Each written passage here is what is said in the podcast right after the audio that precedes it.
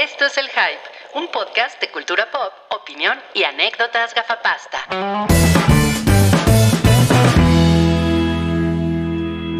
Buenas tardes, tengan todos ustedes. ¿Cómo se encuentran el día de hoy? Bien, muy bien. Bastante bien, con un chingo de calor, pero bien. Mm, pues sí, tú eres de los que se quejan del calor, Santiago. Sí, so- soy Team Frío, realmente. Sí. Como yo. Sí, sí, sí. O sea que Mr. Freeze era tu personaje favorito de Batman. Sí, porque aparte es bien cagado, ¿no? Es, es- debería- podría ser tu amigo Rui, tiene unos chistes así. no. Ay, cáeme bien, cabrón. Bueno, pero pues sí se, an- se anda ligoteando a la Uma Thurman, ¿no? Pues Ay. no, porque se supone que todos esos chistes este, curar a su esposa. Ah, Exacto, sí es cierto. ah, entonces no quiero saber nada de él. Además, el frío y las plantas no se llevan. Sí, no, no mames. Buen punto, ¿eh? Buen punto, sí. Obvio. Sí, sí, sí. No, pues, eh, hola, ¿cómo están? A todas las personas que están llegando ahorita en el chat, les agradecemos mucho su presencia. Eh, estamos, vamos a poner el, el- el tradicional gráfico. Estamos en el episodio 431 del Hype. Ahí tienen ustedes, justo, justo abajito de la papada de Santi Baby está el 431. Ujú, Sí. Ok, y hoy, hoy Santiago se llama Sí, pero es mi héroe. ¿Por qué estamos así? Porque, por algo, por un spoiler que pasa en Chip y Dale. Un spoiler. Ah, qué bonito. Ya tirando spoilers en el nombre. Qué bonito, qué bonito. No pasa nada. Y pues Sal, Salchip es, es evidente, ¿no? Que es por Chip y Dale. Exactamente. Se nota, se nota que, pues, ¿quiénes son aquí los millennials, no? Los late millennials. O mejor dicho, early millennials. Este, sí, evidentemente eh, vi la película de Chip y Dale. eh, Y por eso te pusiste así. poquito- Ajá, hablaremos de más a profundidad de eso, pero me gustó un chingo. Entonces, y además, yo- claramente yo soy más Chip que Dale, ¿no? Porque Dale y yo, no mames, no, No no, podemos ser amigos. Lo o sea, Chip, es el mamón, ¿verdad? Chip es el mamón. sí. Y Dale es el baboso. Dale es el baboso, el de la Mira, Chip, es el de que, se- que tiene la pinta de Indiana Jones y el otro el que tiene la pinta de Ponchito. sí, yo estaba pensando de Ace Ventura, pero Ponchito es mejor. No, Sí. es que chingón. Oye, pero yo, yo también vi muy morrito Chip y Dale, pero pues es que Ajá. Pero no los rescatadores, sino Chip y Dale cuando no hablaban, ¿no? Exacto, ¿Verdad? sí, o En sea, blanco y negro, ¿no? yo los veía cuando, ay, cálmate, güey. Si no es de 1920, no, no, pues era cuando pasaban Disneylandia en Canal 5. Mm, ok, ok, ok, Mm. ¿Y ya viste Chip y Dale? No, fíjense que la voy a ver, la voy a ver este fin de semana, sí, porque yo, yo no tenía como ninguna referencia, pero bueno, ahorita les cuento eso. Sí, sí, sí. Eh, yo soy el día de hoy Obi Juan es mi pana. Bien. Ajá. Sí. Ok, eh, pues ob- obvia referencia. De hecho, este episodio se llama Obi Juan Kenobi contra Stranger Things 4. sí, es cierto. No mames, pinche duelo de titanes. No mames, sí, ¿eh? Híjole, sí. Oye, Patty Ron puso, no manchen, acabo de cachar que los estaba confundiendo con Alvin y las ardillas. Uh, No, pues te va a gustar más la película porque ¿Qué pasó, Patty Ron? hay algo de eso. Sí, bueno, dice aquí que si Disney ya compró el hype. Bueno, fuera. ¿Ya compró el hype? Ah, Disney, no mames, Ah. ojalá. Nuestras vidas serían muy diferentes. Nos, nos estaremos riendo ahorita con nuestras orejas de Mickey. Ajá, totalmente, totalmente. estaríamos grabando desde la, el, ¿cómo se llama? Del cubo de donde graban de Mandalorian, así. Eh, ¿Cómo se llama? Ese lugar, sí. Sí, sí, sí, ya sé cuál. Ya sé cuál, ese, ese. Muy bien. No, pues miren, hoy vamos a hablar de estrenos grandes, estrenos muy esperados. Eh, hoy no va a haber No Cállate, porque des- desde que la hype es semanal nos están chingando todos los chismes, sí. que salen antes de nosotros. Pues, pues bueno, igual este, pues esas son cosas de mujeres, ¿no? Ponerse a chismear. Uh, pero mira, un día va a haber un chismesazo el miércoles.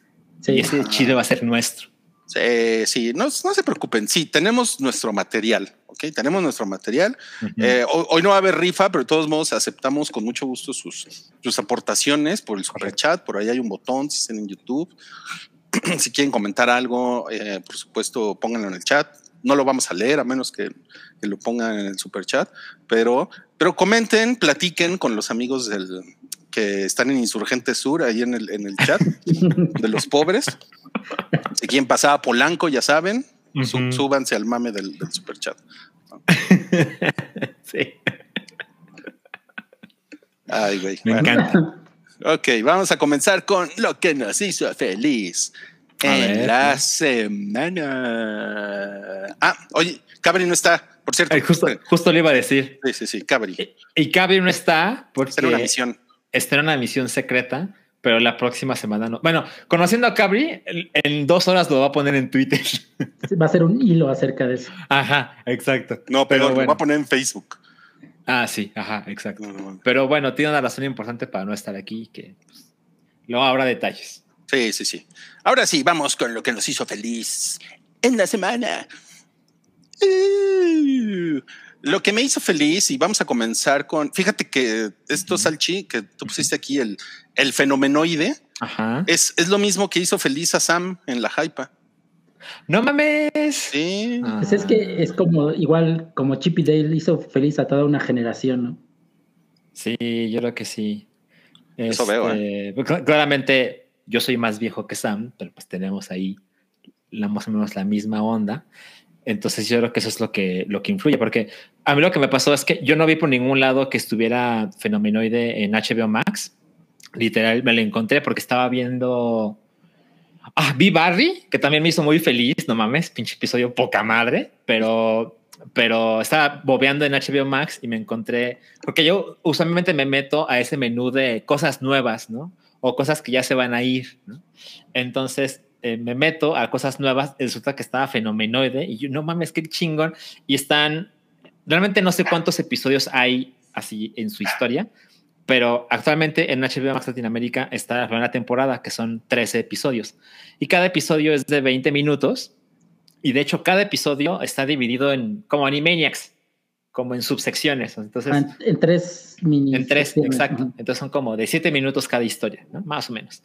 Eh, y no mames, o sea, a mí, a mí me encantaba Fenomenoide y lo veía poco. eh, no sé, no- realmente no recuerdo a qué día o a qué hora la pasaban. Como que yo coincidía y de repente estaba en la tele y le dejaba. Y no mames, algo sorprendente es que la- es, es exactamente como la recuerdo. O sea, es igual de estúpida, ¿no? igual de sin sentido, pero siento que tiene un doblaje muy espectacular. eh, que tiene opciones en, en HBO Max para verlo en otro idi- idioma. Evidentemente dije que no, que lo que en español latino. Y pues así el flashback súper cabrón de no mames, este, he visto dos episodios, ¿no? Pero justo como lo recordaba, justo así, igual de chingón me la pasé. Y pues quiero seguir viendo el resto de los episodios a ver si, a ver si se mantiene, porque tiene esta onda de Animaniacs que también son presentados por Steven Spielberg y tiene un humor muy similar. Y a mí lo que me pasó con Animaniacs es que hay ciertas cosas que luego no terminaban de cuajar en la nueva temporada. Y luego vi episodios viejos de Animaniacs y ya no me daba tanta risa como hace 20 años, lo cual supongo que habla bien y mal de mí. Pero con anime, con, con Fenomenoide vamos poca madre. Entonces, a ver si se mantiene. Yo creo que es porque no hay tanta referencia a la cultura pop como Animaniacs, ¿no? Porque ese sí se Mm. mantenía con chistes de Bill Clinton y cosas así. Tienes razón, eso puede ser. Además, hay otra cosa que noté, no sé si, si estoy diciendo una tontería, pero el personaje humano que es fenomenoide, o sea, el, el nerd que se mete a la computadora y pone el password secreto y le da enter y se transforma en fenomenoide, se llama Dexter. Ujú. Y no sé si Dexter es, o sea, de, de- el laboratorio de Dexter de Cartoon Network, de ahí sacaron el nombre del niño nerd. A lo Eh, mejor, ¿eh? A lo mejor, no lo sé, no lo he Pues, investigado. Creo que son En el- contemporáneos. Entonces, En el wiki debe decir. En el wiki debo decir. Es que eso es una buena, eso es un buen comentario, Santiago. O sea, según yo, Fenomenoide es antes que el laboratorio de Dexter, pero por poquito, ¿no? Sí, yo creo que Dexter ha de ser por ahí del 99, 98. Y, A lo mejor. y Fenomenoide sí es un poquito, un, par de años antes. antes, a lo mucho. Le voy a googlear para, para quitarme con esa duda. Pero bueno, me hizo muy feliz. pues es- esas sí son cosas de chavos, ¿eh? Yo, yo, cuando salió Fenomenoide, yo estaba súper, ya, súper borracho y marihuano. ¿Tú ya tenías una vida sexual activa? Sí. sí, estabas en otras cosas. Sí, sí, sí. Muy bien. Y ahora vamos a pasar a lo que hizo feliz a el Santi Baby, que es un maldito FIFA asqueroso. Sí, sí es. Perdón, pero es que no manches. Mira, el Milan es mi equipo favorito así de la vida, después del Puebla, claro, porque crecí acá en Puebla. Porque eres Ah, camotero. Pero el Milan es el equipo que re- el primer equipo que recuerdo haber visto en la tele así extranjero, cuando jugaba Ruth Gullit, Van Van Basten y Rijkaard. Dice, no mames, ahí me enamoré del fútbol. Y pues hubo una época en los 2000 que prácticamente dominaron Europa, eh, ganaban Champions, ganaban, este, eh, ganaban casi todos los años la, la liga italiana, pero cayó la, la época negra de que más de una década sin título y este fin de semana por fin lo levantaron después de 11 años y la neta me hizo muy feliz. Además, se definió en el último partido. Sí, pero no, no- no- estuvo tan cardíaco como el Liverpool, la Liga Claro. Premier, porque eso sí Claro. fue de, no mames, aquí a ver quién gana, Claro. sino acá con un empate eran campeones y prácticamente era imposible que lo perdieran. Entonces Ajá. ya nada más fue como el festejo ahí bien, a ver cuántos goles metían. Claro. Pero, pero sí, no, eso me emocionó bastante y bueno, qué chingón que regresaron al campeonato. No, pues qué bonito, ¿eh? Oigan, y, le- y les queremos decir que desde hace unas semanas tenemos una comunidad que abrimos en Twitter, pero no, no le hemos hecho eh, de su conocimiento, de su conocimiento del público. Es una, es una comunidad para FIFAs así como, como Santi Baby y, y como Buches. Y bueno, si ustedes nos siguen en Patreon, pues tendremos por ahí, bueno, tenemos más bien cada mes un podcast deportivo Eh, que pues sí, efectivamente es, es, el momento con más testosterona del, del, del hype y entonces queremos compartirles esta, esta comunidad. O sea, como que es una comunidad para que vayan ahí y, y pues hablen sin tapujos de los goles y los touchdowns y los chismes y todo eso, ¿no? Porque el luego... fútbol de estufa de la Liga Mexicana, todo. Ajá. Sí, de lo, o sea, de lo que sea y, y- y cual- cualquiera se puede inscribir a esta comunidad, eh, pero lo que, lo que yo he visto es que luego hay, hay muchas quejas. O sea, yo, por ejemplo, en con la NFL, los otoños, pues sí, o sea, me empieza a dejar, me, me deja de seguir un chingo de gente porque pues, pongo, mamadas, ¿no? De los partidos del domingo y pues, Ajá. pues bueno, pues es como, pues, ¿qué les digo? ¿No? Pues así O sea, no, no, no son tus tweets anti 4T, es la NFL. No como si, como si solo hablara de la 4T y de la NFL. Bueno, pero estén atentos, ahí les vamos a poner en el, en el Twitter del Hype, les vamos a poner esa información. Y Sí. pues me da mucho gusto, eh, Santiago, por, A mí también. Porque eres un gran aficionado. Así es. Ujú. Ah, pues qué padre, qué padre. Y pues a mí lo que me hizo feliz en la semana fue Boda Sangrienta. Qué nombre. No mames, sí. ¿Sabes qué? Debió de haberse llamado Las Escondidillas Sangrientas. no mames. Hubiera sido, hubiera sido mejor título, ¿eh? No, para, No. para el mercado mexicano hubiera sido mejor título. Totalmente. Y aparte eso es el, o sea, de eso se trata. O sea, no, la boda casi, casi no hay boda. O sea, o sea, sí, pero yo creo que la boda lo hace más atractivo. No, pero, o sea, sí, sí, sí entiendo, pero en inglés se llama Ready or Not, Ajá, que es como, pues es lo que se dice cuando juegas a las escondidillas, ¿no? claro, claro, sí. Y entonces por eso hubiera estado padrísimo. ¿Por qué no le ponen juego mortal? No, no, escondidillas mortales. Burro, burro castigado mortal o sangriento. No mames. Bebé leche mortal. No, mames. No, pues eh, muy, muy increíble esta película. eh, Me la pasé de poca madre. No, no, no, la, no la veía venir, no la tenía en mi radar. Por ahí me dijeron, ah, pues hay que ver esta. Y yo dije, a huevo, va. ¿no? Ah, no la escogiste tú, fue una linda sorpresa. Fue, una, fue una linda sorpresa. Y pues, Bien. no mames, me, me, me, me encantó. Me encantó el humor, Sí, sí, sí lo tiene. definitivamente. Y me encantó el final, no mames. O sea, Sí, es muy chingón. Yo estaba, estaba fascinado con el final. Me, me, me encantó que tiene tintes satánicos y eso siempre es padre, porque Satanás es padre. Y Satanás es padre, sí. sí, pues pregúntenle al, al demonio. Eh, ah, y de hecho, mira, está poniendo aquí señor Friends y dice, porque esa tipa también salió en el- la del ballet de Derbez. Ok, ok, ok. Bueno, porque esa tipa también. Ok. Lo que pasa es que originalmente vimos Ajá. la de Final Destination, la 1, La 1, ok. La del uno, sí. 99. eh, 2000, 2000. Ah, 2000, ok. La del Y- avión. La del avión, muy, muy, muy chingona, ¿eh? O sea, Sí. sí, Sí, todavía aguanta. sí, todavía aguanta, bien padre.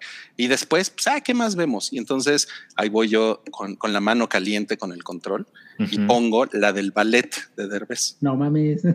Está en Star Plus, ¿no? Está Sí. en. Sí, Porque No, en, inglés está- en Estados Unidos está en Hulu. tienes razón. Está- Está, en. Star Plus. sí. Ajá, exacto. Y no, está de la verga. Sí, los, los primeros 15 minutos horribles.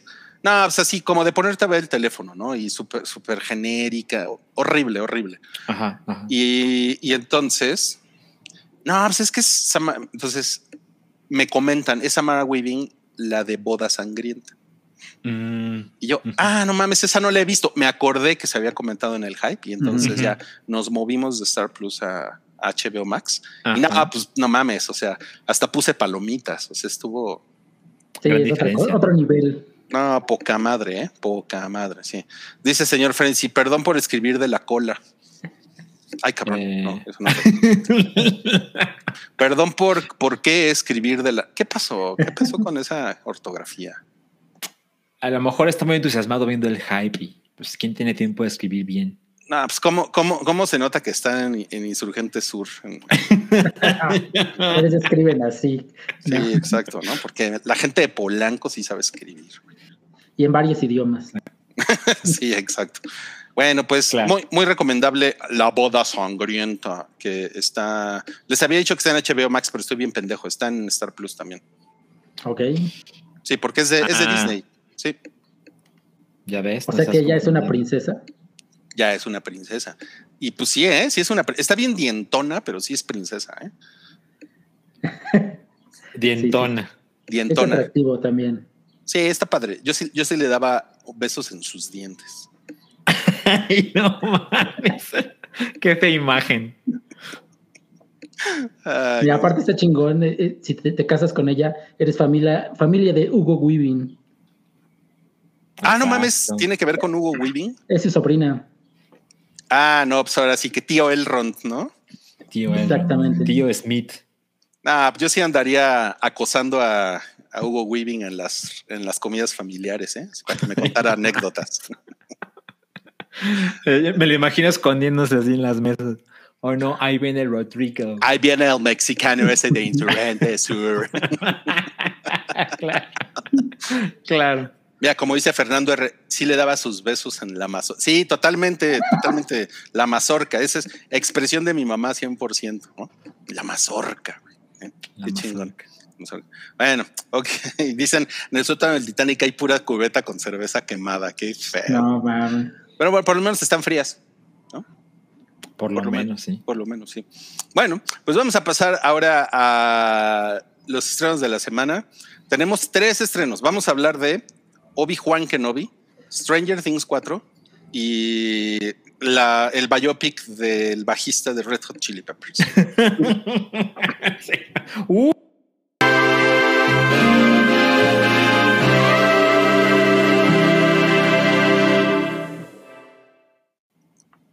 Muy bien. Y para este primer estreno, ajá. quiero que me acompañen con una bonita canción. A ver. Ok. Señor, me has mirado a los ojos. No me sé el resto. Sonriendo. Sonriendo. Has dicho Has mi dicho mi nombre. nombre. Sí. En la arena de Tatooine. ¿Y luego qué sigue? Has dejado mi- has dejado mi nombre. Algo de barca, una barca, no me acuerdo. En mi bar, sí, una mamá, sí, ajá. Oye, es que yo, yo sí iba a misa, yo, sí- yo sí la cantaba. Ajá, yo también fui a misa como los primeros 10 años de mi vida, me la debé de saber. Ya te iba a decir el, el de mi salchicha, pero mejor. Es como, es como cuando, cuando vas a escuela secundaria técnica, te sabes el himno para toda la vida. ¿Es igual en todo el país? Sí, todo el país. Pues en el Estado de México era el Estado de México, es un. Sí, o sea, siempre lo cantaban, sí. Nunca me lo aprendí. Madre. Ok, ok, ok. Mm. Lo siento, lo siento. Bueno, Obi-Wan Kenobi se estrena mañana al fin, después de mucha especulación, después de no sabemos si va a regresar, Iwan McGregor, los fans se meten el dedo y nadie les hace caso, están en sus casas metiéndose el dedo y no pasa nada, y Kathleen Kennedy haciendo películas horribles de Star Wars. Ajá, pensando cómo arruinar más la franquicia. Exacto, exacto. En vez de hacer la película de, de Jesús Jedi, ¿no? Exacto. Allá, allá, al fondo del póster se ve Darth Vader. Ajá, exacto. Y de hecho, en el tráiler es bastante evidente que Obi-Wan Kenobi y Darth Vader se van a enfrentar una vez más. Por lo menos una vez más, ¿no? Exacto. Por lo menos, sí. sí. O sea, yo sí me he hecho dos tiros, ¿no? Uh, sí, sí, sí, sí. Ahora, sí, sí, sí tengo que decirles, no sé qué opinan ustedes, pero uh -huh. yo como como fan, según el canon. Uh -huh. O sea, cuando Darth Vader y Obi-Wan Kenobi se pelean en la Estrella de la Muerte en el episodio 4, eh, es como la primera vez que se ven en muchos años. O sea, eso Exacto. es una cosa sí. que siempre había quedado ahí como muy clara, ¿no? Ajá. Sí, porque hasta le menciona que es como. Nos, bueno, es otra ocasión en la que pelea, ¿no? Porque ya tuvieron un enfrentamiento antes. Es lo que Ajá. van a entender en el diálogo. Ajá. No, no, pero el enfrentamiento al que se refieren es cuando se, se chingan a Darth Vader.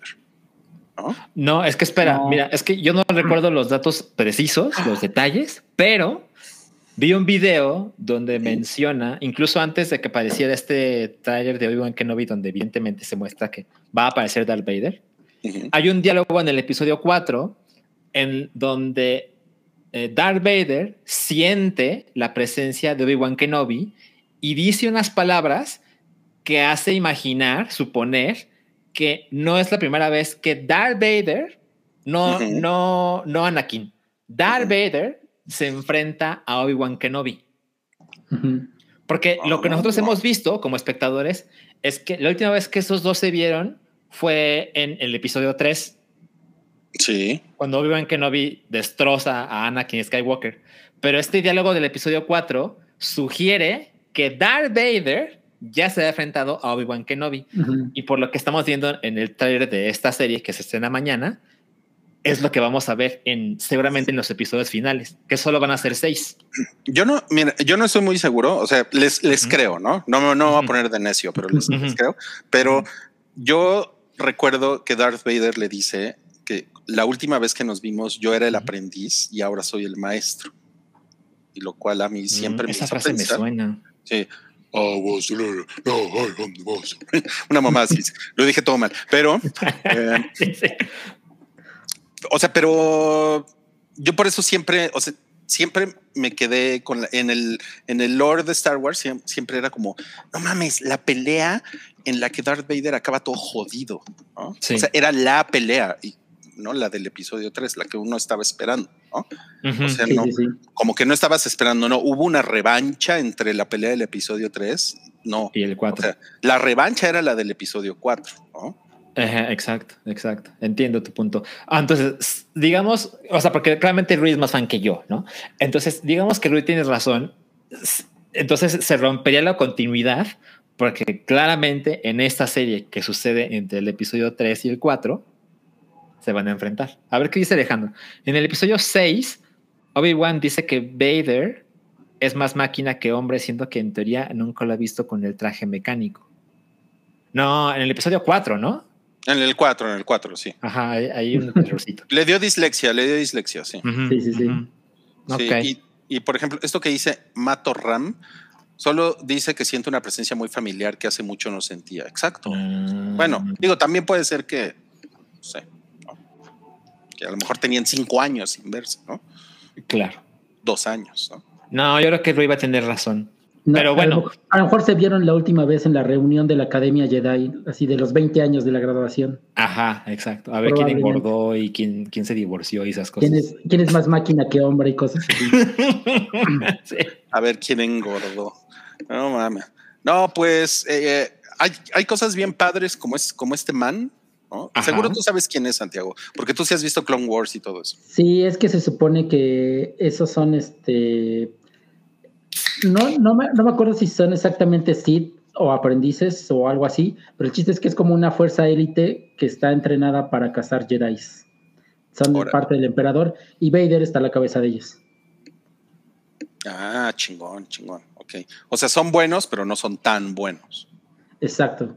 Pero sí, se- son, los, son los que prácticamente podría decirse que barrieron ya lo- lo- los restos que quedaban de los Jedi. Ya, fueron matando uno por uno. Suena, suena chingón esa idea. O sea, sí. Es algo que sí me, sí me gustaría ver. Como que, de hecho, yo pensé que el episodio 3 iba a tratar de esto, ¿no? O sea, como que yo decía, ah, pues vamos a conocer a Darth Vader en el episodio. O sea, le estoy hablando de hace mucho tiempo. En el Es lo que, todo, lo que nos prometieron con ese póster, ¿no? Ajá, el famoso claro, o sea, póster de Anakin y Darth Vader. vamos a ver a Darth Vader en el, desde el episodio 1 o desde el 2, ¿no? Bueno, en el episodio 1 resultó que salía el mocoso. Dices, bueno, ok, sale el mocoso, pero en el Claro. 2 ya sale Darth Vader. No salió, ¿no? No salió, pero hubo boda, ¿no? Ajá, exacto. Levantaron manzanas con la fuerza. Sí, Y, y vaquitas así súper gordas. Sí, vaquita súper gorda, sí. Ani, pásame una pera, Ani.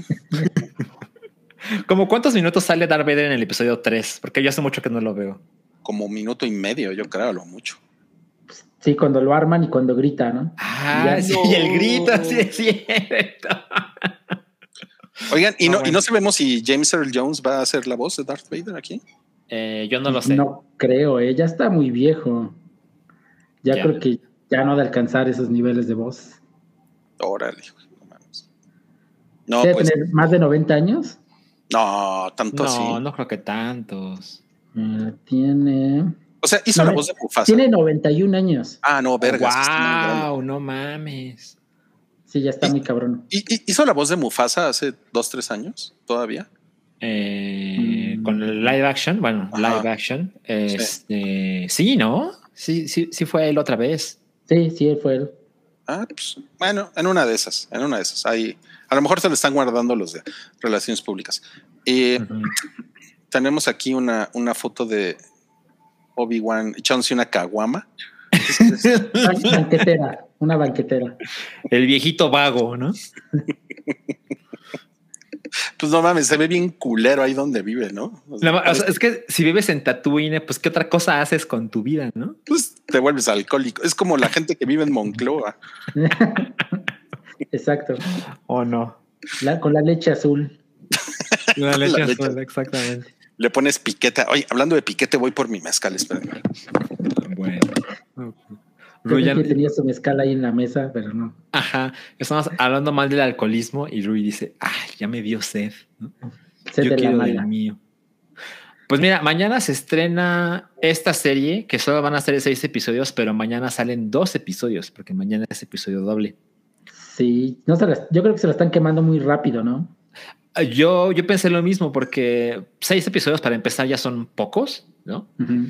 Eh, porque siento que es una serie que pues, tiene tanto tiempo que se le menciona que pues yo me imagino que es bastante esperada. Y, y que te gastes, en lugar de tener solo seis semanas, ahora vas a tener solo cinco semanas, pues me parece curioso, pero pues, la verdad es que tampoco me voy a quejar. Yo sí estoy entusiasmado por ver esta serie. Yo lo último que vi de Star Wars fue eh, de Mandalorian de temporada 2, que me gustó mucho. Y me ahorré eh, Boba Fett. No, sí, Sí, Boba The Fett. Book of Boba Fett, exacto. Por supuesto que la animada, que seguramente Santiago tiene cosas buenas que decir, yo no vi ni medio segundo porque pues, sé que no es. Sí, no, pues no, está, está muy desconectado de eso. Ajá, exactamente, exactamente. Pero sí le voy a entrar a Obi-Wan Kenobi. Ah, me da gusto, eh, que le vayas a entrar. Me da gusto. Pues mira, la de, la de Boba Fettido tiene sus momentos, ¿eh? Sí, sí, sí. Pero No son, no también es son nivel- seis episodios, ¿no? También, También. son seis. Sí. Yo escuché más quejas que no mamen, vean esto. Es que, Pues es que sigues a puro mamón. pues es que la gente lo- como que se quejaba de que desmitificaron a, mucho a Boba Mm, Fett Claro. y pues se les cayó el héroe que tenían. en El- el lo del altar. casco y todo eso.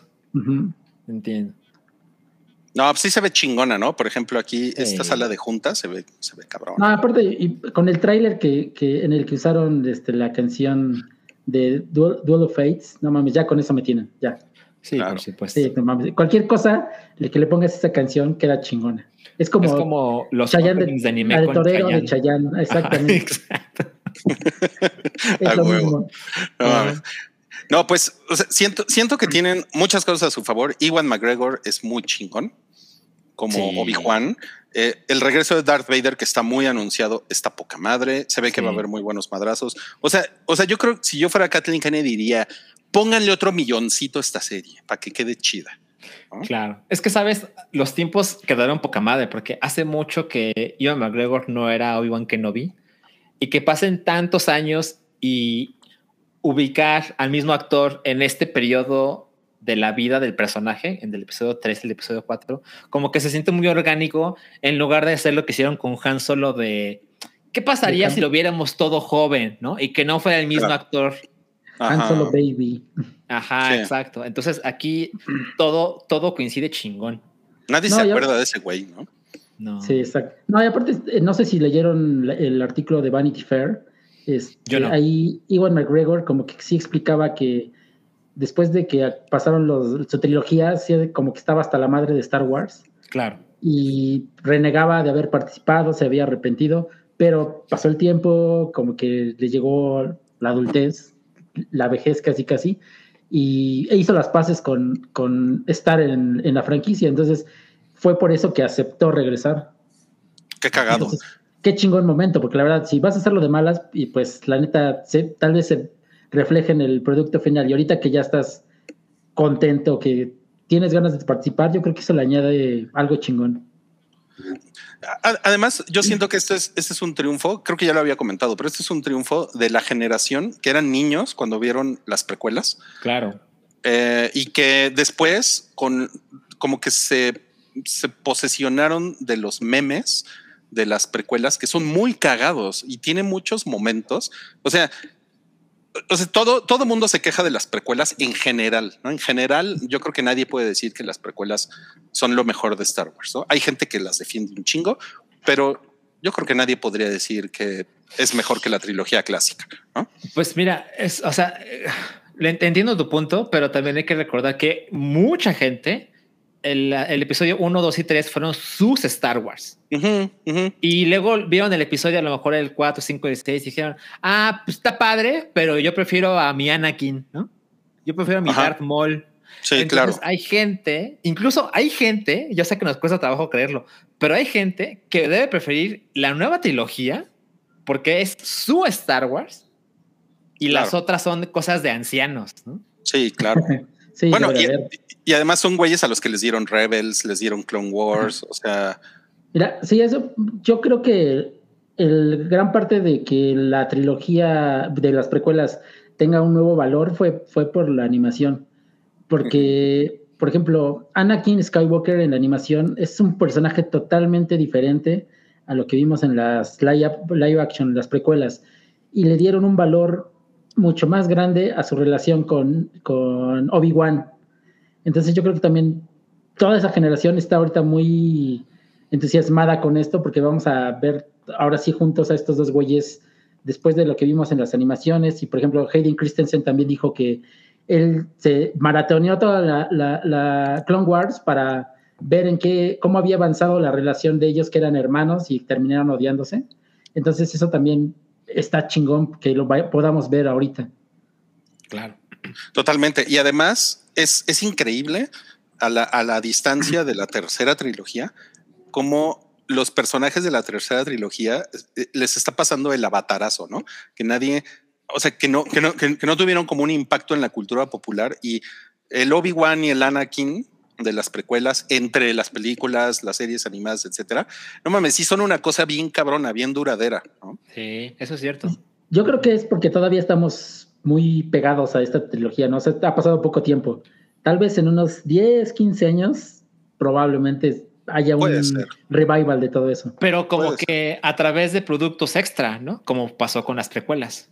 Ujú. Sí, sí, o sí. sea, como que tienes que hacer más cosas con Poe Dameron y demás para que la gente diga, ay, no mames, sí están bien chingones. Sí, tiene que ujú. pasar. Ahora, le, le pedimos a Toby que hiciera una investigación para este episodio. las investigaciones de No Toby, las legendarias investigaciones de Toby, porque el, ajá, el Pulitzer de Toby. Sí, no pinche Toby. Porque hay muchas eh, dudas sobre las edades de los personajes, cómo se conecta con la trilogía original, con las precuelas, etcétera, etcétera. Entonces, los invitamos a ver este, este recorrido. Primero, para que nos... de donde vamos a partir, A ver. es en la foto, Iwan McGregor tiene eh, 51 años, es, es un hombre de 51 años que nació en 1971. Ok. ¿Ok? Creo que es Aries, por cierto. Eso ok. no sirve de nada. Como, como el sol. Como, como Luis Miguel. Sí. Ay, qué padre, qué padre dato. Mm. Bueno, entonces, ok, ahí tiene 51 años Ajá. y si lo comparamos con Alec Guinness cuando tenía 51 años, Mm. quien fue el actor original que hizo a Obi-Wan Kenobi, aquí lo tienen en Doctor Shivago, que es de 1965. Ok, entonces, eh, como que sí da, sí da el gatazo, ¿no? Sí, como que la- tienen el mismo porcentaje de arrugas en la cara. Ajá, exacto. Lo cual es sorprendente porque pues el, el Obi-Wan de la izquierda pues lleva mucho tiempo en, en el desierto, ¿no? Su piel debe estar más madreada No mames, a lo mejor él sí usa protector solar todo el tiempo. todo el Sí, día. yo creo que sí, ¿no? Eso es lo que, lo que nunca vemos, ¿no? En las mañanas, así, se embarra todo el protector solar. sí. Exacto, exacto. Ahora, Alec Guinness, o sea, Obi-Juan, 12 años, eh, de aquí a 12 años, en el episodio 4, así es como se ve. O sea, No, pues malos 12 años, ¿no? Sí, qué pedo, ¿no? Pues, ¿qué le pasó? ¿no? O A lo mejor hubo una pandemia ahí. A lo mejor se cayó en una escalera y se quebró la cadera y ya valió mal. No mames. Eso es lo que pasa, ¿no? Luego, la gente está bien. Es que luego pasa eso, la gente está bien y se cae y ya se le va la vitalidad. Ajá. Ay, güey. Y, y Santiago, que vive en Puebla, sabe mucho de gente que se cae. Sí, exactamente. Es nuestra causa de mortalidad número uno en, en el estado. Ya me, ya me estoy at- atragantando con el mezcal, cabrón. no, pues sí, entonces, o sea, Iwan McGregor pues, debería de verse así de jodido eh, dentro de 12 años, o sea, en el año 2034. No, pues no creo que pase. Pues nada, porque pues, ya tiene, tiene sus cremitas y todo, ¿no? Ajá. Y se volvió a casar, tiene otro hijo, un segundo Sí, está, año. está en, está en el Claro. secundario, exacto. Claro, claro. Ahora, ¿cómo se veía en el episodio 1? Y fíjense, o sea, esto, Ajá. o sea, si seguimos con la base de que ahorita tiene 51 años, en el episodio 1 tenía 31 años, pero está Ok. como que se ve muy chiquito para tener 31 años. Sí, se No ve me más parece como de Tragaños. 22.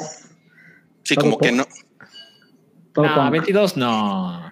Sí, sí se ve muy joven. Sí, se ve muy joven. Sí. O sea, sí es una cosa muy rara porque yo siento que Alec Guinness de 63 años se ve muy madreado.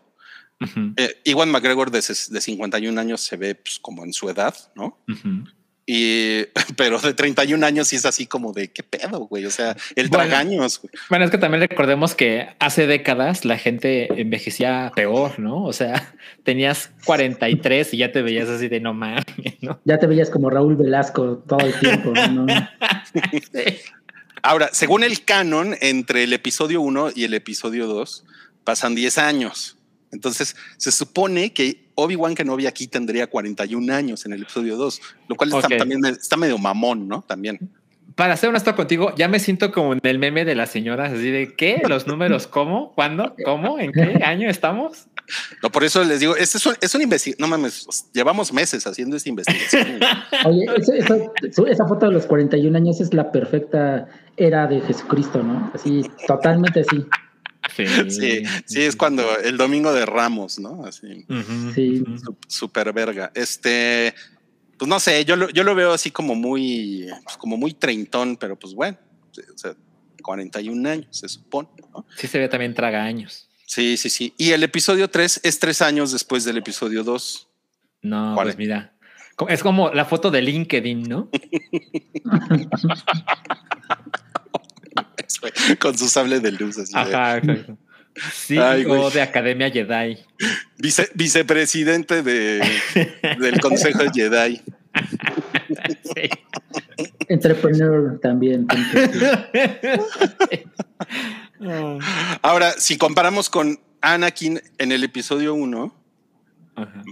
Oye, tengo que hacer una acotación. No, es la trencita. Pocas cosas de la cultura nerd han influido tanto en, la moda a mi alrededor. ¿eh? O sea, esa trencita la vi en todos lados. Neta, la trencita del Padawan. sí, sí, sí, sí, sí, sí, también la vi mucho. No, pues sí que están chavos. ¿eh? Pues miren, eh, Anakin, nueve años. Esa es la edad que tiene en el episodio uno. Y se supone que Obi-Wan tiene 31 años. No mames. No, no, no, no, no, no mames, no. Eso está, eso está como medio, medio, medio mamón, pero bueno. Eh, en el episodio 2, Ajá. Anakin ya tiene 19 años, ya es, ya es un puberto lleno de testosterona. Bueno, no, no, puberto, em, un adolescente. Ajá, ajá, ajá. Y pues, pero pues también como que se llevan muchos años para ser amigos, ¿no? Como que está medio raro. Ajá, para que. Vaya, vete con tu amigo al otro rincón de la galaxia, ¿no? sí, ¿no? El pedo, eh, pedo. Ajá. Ay, no mames. Y bueno, entonces, ahora, si nos trasladamos a, así se veían en el episodio 2, ¿cómo se vería ahorita Anakin Skywalker y Obi-Wan Kenobi eh, en, la serie de Obi-Wan Kenobi, que se va a estrenar en, Disney Plus, pues obviamente se vería así. el mugshot, ¿no? Sí, claro, que, que Anakin este, tendría mugshot. Este güey tiene, Jake Lloyd, el actor que hizo a Anakin en el episodio 1, tiene 33 años el día de hoy. Y pues hay como que ya se ecualizaron un poquito, ¿no? Sí. Creo que hasta se ve más acabado Jake Lloyd. No, bueno, totalmente. Parece su tío, ya nos diga, ¿no? Pero bueno, en realidad, Hayden Christensen, así es como se ve en el año 2022. No, no, Jake Lloyd parece el dealer de Iva McGregor. Qué culero, güey. Qué culero. Y pues no mames, Hayden Christensen ya tiene 41 años. No mames, qué cabrón. Nunca he visto esta foto, ¿eh? O sea, nunca la he visto tan viejo. O sea, sí está cabrón porque, o sea, se supone que si en, el episodio 1 uno tenía 9 años y el otro 31, pues sí es así de, güey, qué pedo, güey, te arrolló un camión, güey. Le cayó un, un Star Destroyer. Ajá, ajá. Ahora, si fuera la edad, la edad del canon de Star Wars, porque ahorita tiene 41 años Hayden Christensen, si fuera la edad, en, realidad, él debería tener 29 años durante la serie de Obi-Wan Kenobi, porque la serie de Obi-Wan Kenobi sucede siete años después del episodio 3. Me encanta que tienes todo bajo control, porque yo no. Ok, a ver, entonces, ah, ok, Hayden Christensen debería tener 29 años en la serie que se estrena mañana. Y así se veía Hayden Christensen cuando tenía 29 años. Exacto, en esta foto de, 2010. Pero, pero aquí hay que hacer la, anotación. En realidad se vería así. no. Ay, qué bueno que no estaba tomando nada en este no, Wow. Es un peperami. No mames. El peperami Vader, sí. ¿no? así, más o menos esto es lo que deberíamos de ver, ¿no? Ahorita, en la serie No, mira, creo que por esa ocasión Disney no va a permitir que su personaje se quite el casco. Ajá, exacto. en esta no. No creemos que eso sea rated R. No, pero lo, lo, tienen que mostrar, porque si no, es que si no, ¿para qué tienes a Hayden Christensen? Lo tienen que mostrar. A lo mejor en un flashback. Ajá, eso puede ser. Ok. Okay. Sí, va a estar muy cabrón. De todas formas, así no, no lo identificas con tasta costra y cicatriz y todo. ya nos pusieron el, community manager de Peperami tomando nota de esto. Ya, ya va a ser memes como el de KFC. Ahora, ya para terminar, tenemos que hablar de Luke Skywalker, ¿no? Entonces, ¿cómo, cómo se veía Luke Skywalker en el episodio 3? Así se veía, ¿no? Aunque ese bebé ya tiene como seis meses, pero bueno. Ajá, exacto. se supone que aquí acababa de nacer, pues la fuerza. Sí, sí, sí. Pues por eso se murió Amidala, porque pues cargar gemelos de ese tamaño está cabrón. Sí, pinche Luke pesó nueve kilos. ¿no? Sí, no. ok. ¿Y cómo se debería de ver en la serie de Obi-Wan Kenobi? Se debería ver así, siguiendo cómo se veía Mark Hamill, quien nació en Mm. 1951. Así es como se debería de ver Luke. Ok, ok, ok, ok, ok. Y pues bueno, esta fue la investigación de Toby para que a ustedes les quede muy claro cómo, cómo se han movido estos personajes a lo largo del tiempo. Ujú. Muy bien, Toby. Se vio cabrón. Sí, ¿eh? le, vamos, le vamos a pasar sus, sus comentarios a Toby. Si alguien le quiere dejar ahí un super chat a Toby, es que nadie, na- nadie ha dejado hoy super chat así como de no sean culeros, dejen un super chat. Bueno, pues De- de- dejen la propina para Toby. dejen- déjenle una. Déjenle una propinita ya a Toby. Ok, bueno, vamos a pasar a. Ahora sí, ya, Obi-Wan Kenobi, ya les contaremos la próxima semana a ver qué nos pareció el primer episodio. Eh, yo voy a estar mañana con mis palomitas y mi, y mi, y mi alambrito, muy, muy, muy dispuesto para verlo. Pero el siguiente estreno, también grande, el estreno más grande seguramente de Netflix este año es Stranger Things 4. Ujú, no mames. Hablando de gente que ya creció. Tiene muy buenas reseñas. Ese es el tomatómetro de esta temporada. ¿eh? Ah, 88. ok, está ajá, exacto. bastante bien. Yo, yo creo que Toby nos debe hacer una investigación de, de fotos de esta chica, así para adivinar la No lo- edad.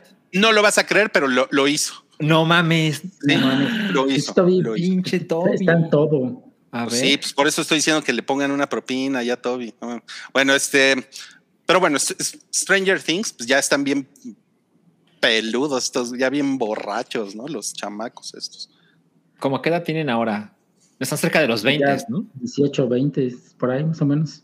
Ya son mayores de edad todos, ¿no? Ok. Pues, o sea, ya, po- ya podemos decir mamadas de ellos, ¿no? Mm, no estoy del todo seguro. No mames, es- ya cayó la propina para Toby. Dice aquí Fernando R. Vivo con el miedo de que Toby me investigue. El superchat fue, el superchat fue patrocinado por el inspector Ardilla. Ah, qué chingón. Inspector Ardilla. No mames, muchas gracias, Fernando. Le vamos a pasar Gracias, este, Fernando. tu, tu Gracias. mensaje a, tu mensaje al buen Toby, ¿ok? Em, entonces, pues, no sé, ¿ustedes tienen ganas de ver esto? Pues Ah. mira, yo, yo ya olvidé lo que pasó en todo Stranger Things.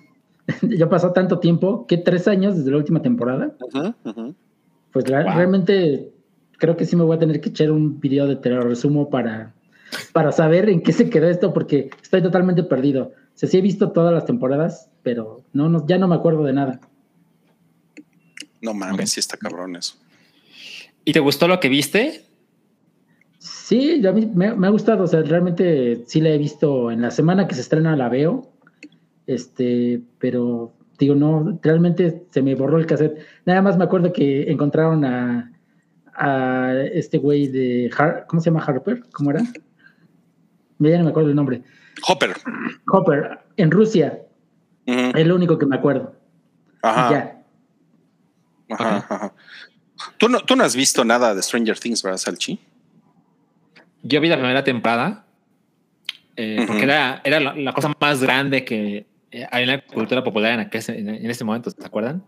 Y pues Netflix estaba Sí. súper fresco y dije, bueno, sí lo voy a ver. Y pues me parece interesante como este flashback a las historias ochenteras, como muy Stephen King, etcétera.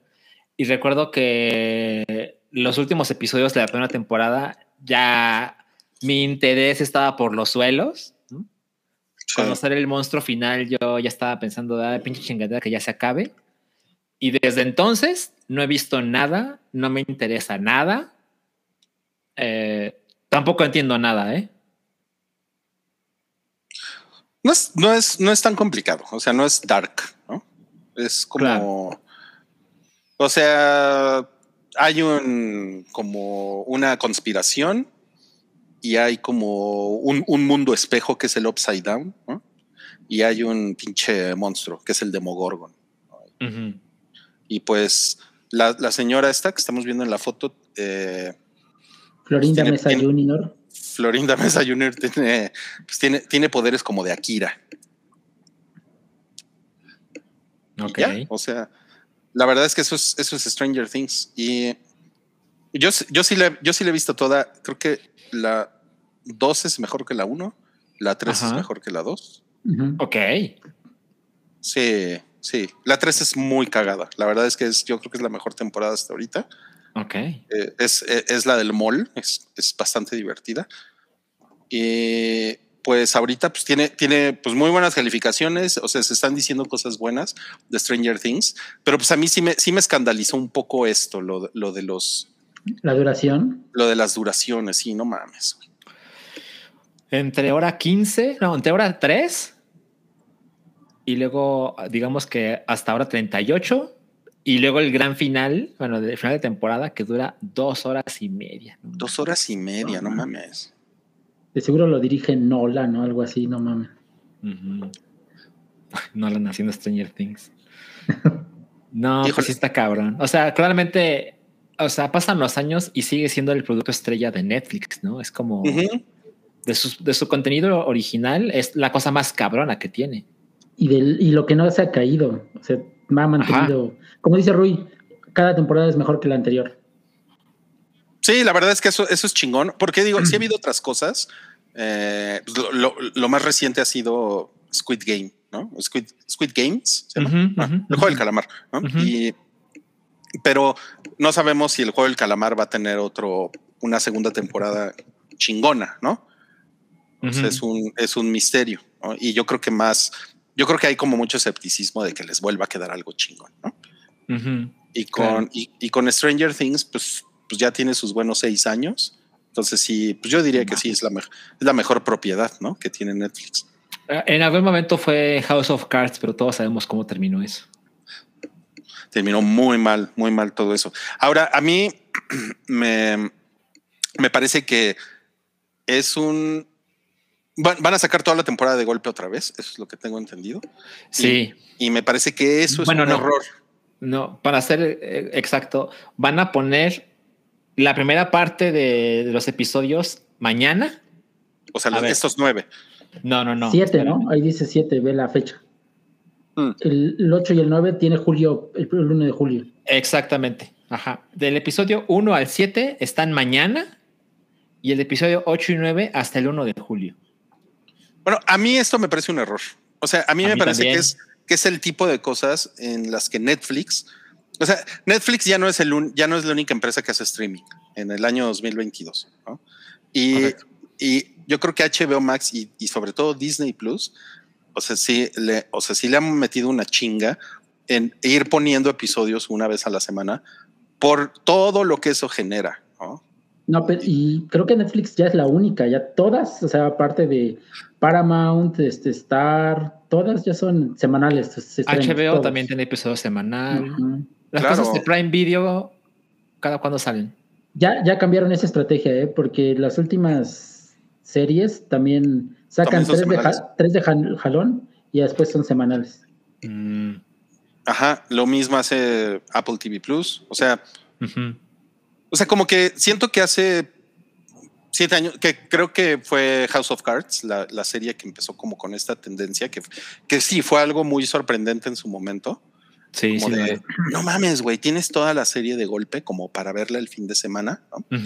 Eh, pero creo que el efecto a la larga, como, como espectador, es que hay una semana en la que estás con el mame de la serie. Hay, hay güeyes que la ven en un día, ¿no? Claro. Que no, que, que no tienen vida, ¿no?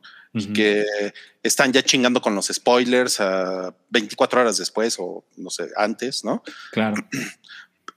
Entonces, como que la neta es que sí mata, mata la conversación eso. O sea, después de una semana, pues ya nadie está hablando de estas series, ¿no?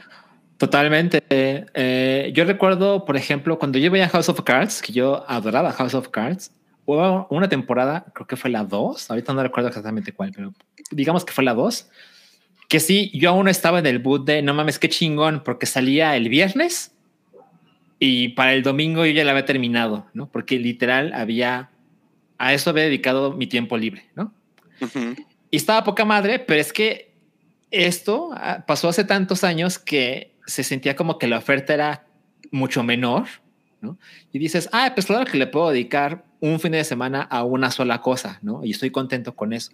Pero Claro. pues la verdad es que ahora hay tantas cosas que ver. Eh, irónicamente, yo sé lo ridículo que suena. De House of Cards temporada 2 ahora no han sido tantos años, pero se han pasado muchas cosas. Entonces, siento que eso contribuye a que ahora no se ve como tan buena idea. Supongo que Netflix lo sigue haciendo posiblemente por necios, así Ujú. con esta postura de no, no nos bajamos el ritmo de la industria del Exacto. streaming, ¿no? Somos los líderes. Ajá, exacto. O a lo mejor quieren mantener ese diferenciador, pero a mí me parece a todas luces que pasan dos cosas si sigues con esa estrategia. O hay un sector de tu audiencia que lo devora en un fin de semana y se acabó, Ajá. o el resto de las personas que no tienen ese tiempo o no quieren ponerle esa cantidad de tiempo en un solo fin de semana, se alejan porque no se quieren spoilerear. Sí. Entonces lo puedes ver a tu ritmo y todo, por supuesto. Nadie te va a amenazar a verlo con cierta velocidad, pero eres más cauteloso porque si vas en el episodio 3 y es martes, güey, pues con cuidadito porque no vaya a salir un pinche spoiler porque hay gente que ya puso todo desde el domingo. Entonces, Sí, no es- mames. esa sensación de o eres o eres el apestado de la- de- del producto, de, la- de los fanáticos, yo siento que no les conviene. No, está muy baboso. Aquí hay un, aquí hay un gran comentario que dice eh, sobre Halo. Este es, este es de John Z, que dice: Si Halo hubiera estado toda de jalón, no hubiera llamado la atención. Todos los memes de traseros se hubieran perdido en un par de días. Sí, Es Totalmente. ¿eh? muy cierto eso, porque la semana en la que se le vieron las nalgas a Master Chief, o sea, no es que Halo haya sido, eh, sea la serie más grande del año, ¿no? Para nada. Pero sí es una serie que definitivamente a mí me sorprendió que causó más ruido de lo que pintaba, ¿no? Y, y es esta cosa de se quitó el casco y después enseña las nalgas y después cogió, ¿no? Claro. esa dosificación ayudó un chingo. Y la neta, pues yo, yo estaba prendido con el final de Halo, por ejemplo. Yo también, ¿eh? así como- Me gustó un chingo. y me gustó un chingo el final y dije, no mames, lo que hicieron al final, tú, huevotes, ¿no? Así para el guion y todo. Entonces, como que es muy diferente pasar esta experiencia de ocho o nueve semanas con una serie, ¿no? Eh, hasta, hasta siento, como decía ahorita Santiago, que, cuando la ves, cuando la maratoneas, como que hasta te acuerdas menos, ¿no? Con el Sí, tiempo. porque no lo digieres, Claro. o sea, sim- simplemente se te pasa así, no, no tienes el tiempo de procesar lo que acabas de ver por, el, por estar devorando lo que viene y que viene. Entonces, no, aparte de, la, de, no te da la oportunidad de platicarlo con los demás, porque no todo el mundo va, este, tal vez en el mismo episodio, como dicen, hay personas que lo maratonean el primer fin de semana, otros lo dosifican. Entonces, esa parte de conversación con, con la gente cercana a ti no es lo mismo. Claro, totalmente, sí, estoy de acuerdo. Y pues aquí estamos viendo como una especie de Demogorgon nuevo, no sé. Ok, es un Demogorgon. Pues es que no sé qué exactamente. no, o sea, bueno, está muy oscura la foto, pero no sé exactamente qué sea esto. Ah, era no, el malo sí. de la temporada. Ha de ser el malo de la temporada, sí, sí, sí, sí. Pero lo que realmente nos llamó la atención esta semana fue que en México pusieron eh, insta- instalaciones en Oxo y en Monterrey reportaron el robo de un Demogorgon. Sí, exacto. Pero como si Monterrey es primer mundo, eso no pasa en el primer mundo. Exacto, exacto. Monterrey es como, es como, o sea, Nuevo León es como Texas, ¿no? O sea, solo, tienen, tienen problemas del primer mundo, ¿no? Como gente que entra a las escuelas a disparar, ¿no? Ajá, exacto. Sí. True Story, por cierto, es muy culero, pero es, es la verdad. Sí, ha pasado, verdad. ha pasado allá. Pero, pues no mames, está muy, está muy cabrón que se robaron. O sea, ¿qué pedo con México? güey? ¿Por qué pasan estas cosas? pues mira, sí está vergas el Demogorgon. Porque se, porque se puede y lo hacen. Exacto. Mira, yo, yo cuando trabajaba en Cinepolis, por ahí del 2003, Ajá. ¿te acuerdas que se estrenó Hulk de Ang Lee? Claro, sí. No sé si llegaste a ir a, a Cinepolis en los lobbies, había un Hulk enorme me de acuerdo. plástico. Sí. Pues en un, eh, de uno, uno de esos Hulks en un cine de Puebla se lo chingaron. Y apareció en un- como decoración de un taller mecánico. Ajá. Y ese, taller, ese taller mecánico todavía tiene ese Hulk. Cada, cada, año lo pintan para que se conserve y paso por ahí muy seguido. Voy a tomar una foto para que vean que sí, ahí está el pinche Hulk en la entrada del taller mecánico. Oye, pero ese Hulk estaba así en el lobby de Cinépolis. Sí. ¿Cómo puedes explicar que alguien se lo haya llevado sin que alguien no lo sé, detuviera? no sé, no, no fui en donde yo trabajaba, pero sí fue en uno de Ah. Puebla. No Ah, sé, ya. eh, tal vez era uno de los que tenía fácil acceso a la calle. Entonces, en una de esas alguien se despidió y en chinga se lo llevaron. Claro, Entonces, pasa, es, siempre ha pasado. Talachas el Hulk. exacto. Sí. Vulcanizador el Hulk. No, pues no sé. ¿Saben qué? También es muy, es muy conocido que en el episodio 1 se robaron todo, güey, de las calles. O sea, se robaron los Mm. parabuses, eh, se robaron un, se robaron un espectacular, que eso, eso fue muy sonado en 1990. Un espectacular, lo arrancaron. Yo, yo he visto eh, de gente que se robó las máquinas de Pepsi. Ajá. Eh, ya ves que tenía muchísima publicidad del episodio 1. Y dices, bueno, si es un desmadre, es una cosa grande, pesada, ¿no? Como que requieres así como tres adultos y una camioneta para llevártelo. Pero aún así es más comprensible robarse eso que un Hulk, ¿no? Y que robarse el espectacular, bueno, ya. ¿Para qué chingados quieres un espectacular, no? O sea, ¿Dónde lo ¿qué pones? haces? Ajá. Sí, no mames, ¿dónde- exacto, ¿dónde lo pones? No, La no única te, vez no que- te cabe. Que yo quise robarme un póster de así de una parada de autobús. Fue el de los de Emma Watson con Lancome, pero ya no me dio tiempo. No mames. Para la chaquetita. No, es no que no mames, se veía bien chingón ahí. Oigan, bueno, antes de pasar a lo siguiente, tenemos aquí un super chat de Gina con G que dice: Me es difícil seguirlos en vivo porque se junta en horario de mi stream. Ah, invítanos a tu stream. Pero les dejo saluditos y los veo en repetición, los TQM. Nosotros Muchas también a ti, Gina. Gracias. Saludos, Gina. Muchas gracias. Y Ariel Martínez dice: 50 pesos antes de que Ruiz se ponga como lucerito en el teletón. no. Dejen, déjenos una dinerita. Es para, es para nuestros niños discapacitados como No, Cabri, que no no. Antes de que no te pongas a llorar, el Roy. Perdón, perdón, perdón, ¿qué? No te pongas a llorar.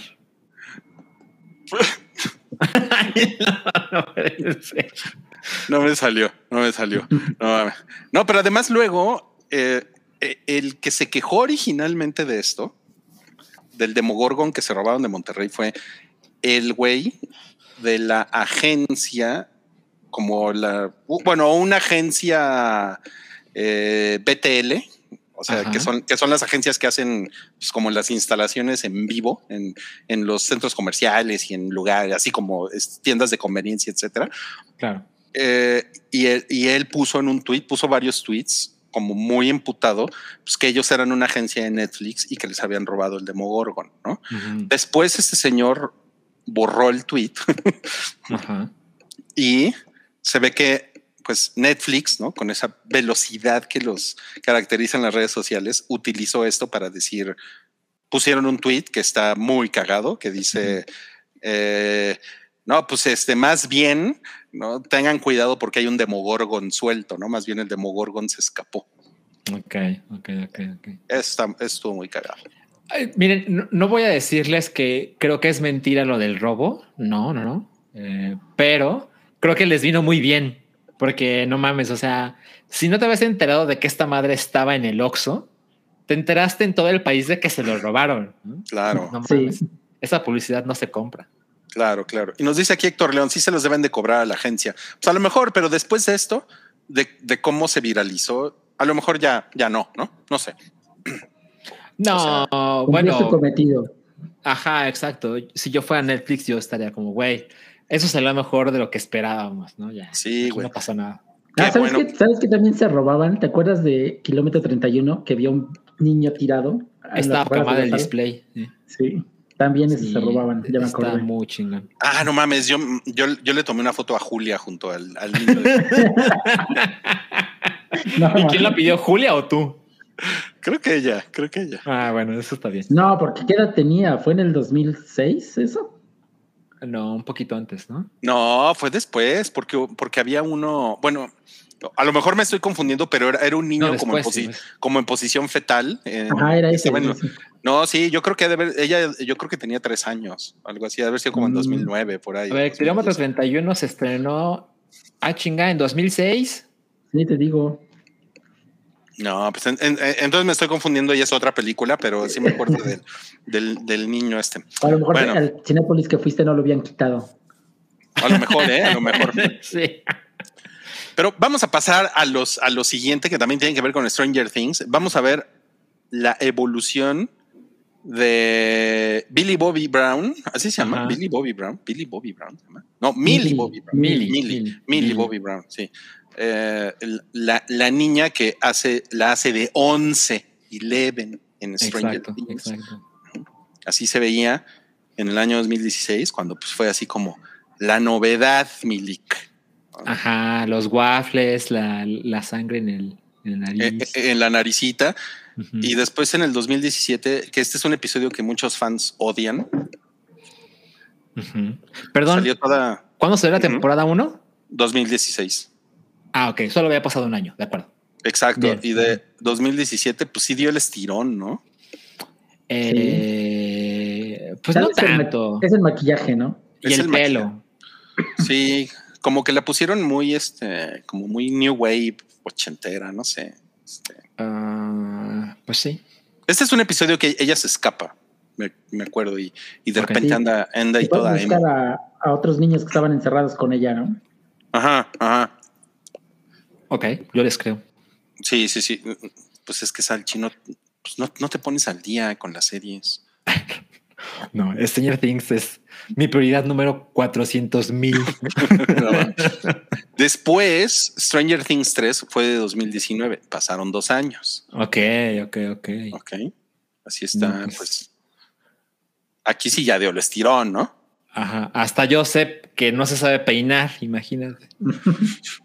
No, Bueno, nadie se sabía peinar en los 80, Ok, ok, eso es importante. la verdad. Y ahora, ¿cómo se ve en 2022 Millie Bobby Brown? Así se ve. Ay, no mames. No, no, no, no mames. No, pues sí. Hollywood no acaricia. Ya dio el viejazo. Sí, no, no. Ok, bueno, ya voy a dejar de hacer mis chistes de tío. Así es como se ve Millie Bobby Brown en Stranger Things 4 de Ok, 2022. ok. Sí parece alguien de su edad. Sí. sí, Esa- en, definitivamente. en- en la serie sí, en el mundo real no. Ajá, sí. Es muy cagado porque es- eso, eso se platicó en la hypa, Mm. como que, como que entre que discutíamos si es su agente o es ella la que le gusta verse más grande y le gusta maquillarse un chingo y cosas así. Pero en la, en la serie la verdad es que sí la mantienen como en pues, como, como en edad, ¿no? En su edad, personaje. en personaje, ¿no? Sí. Claro. Dice aquí Moss que se ve que se ve más joven Julia Roberts. Oigan, sí es cierto, si no. nos están escuchando en Spotify o en Apple Podcast, mejor vengan a YouTube porque está más, está más cagado. Sí, porque no se va a se, están, esto. se están perdiendo la investigación de Toby. Ajá, ajá. Y ahora, además, como, como verán, es un episodio sui generis, no está Cabri. Tenemos dos estrenos muy grandes, llevamos una hora ocho ya de, ya de podcast. ¿Qué es lo único que podría mejorar esto? Un Salchi califica.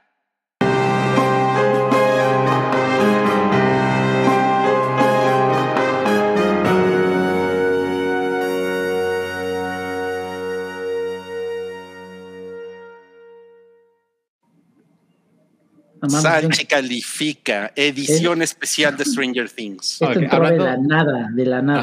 Ajá. Eh, eh, Esto, esto yo no sabía que iba a pasar. Yo vi la escaleta y esto no estaba. Y además, hablando de secciones que son una chingadera en audio, ¿no?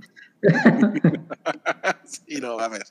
Ok, estamos viendo aquí el póster de la primera temporada de Stranger Things del año 2016. Ajá. Cuéntanos, Salchi, ¿qué calificación le pones? Este es muy hermoso.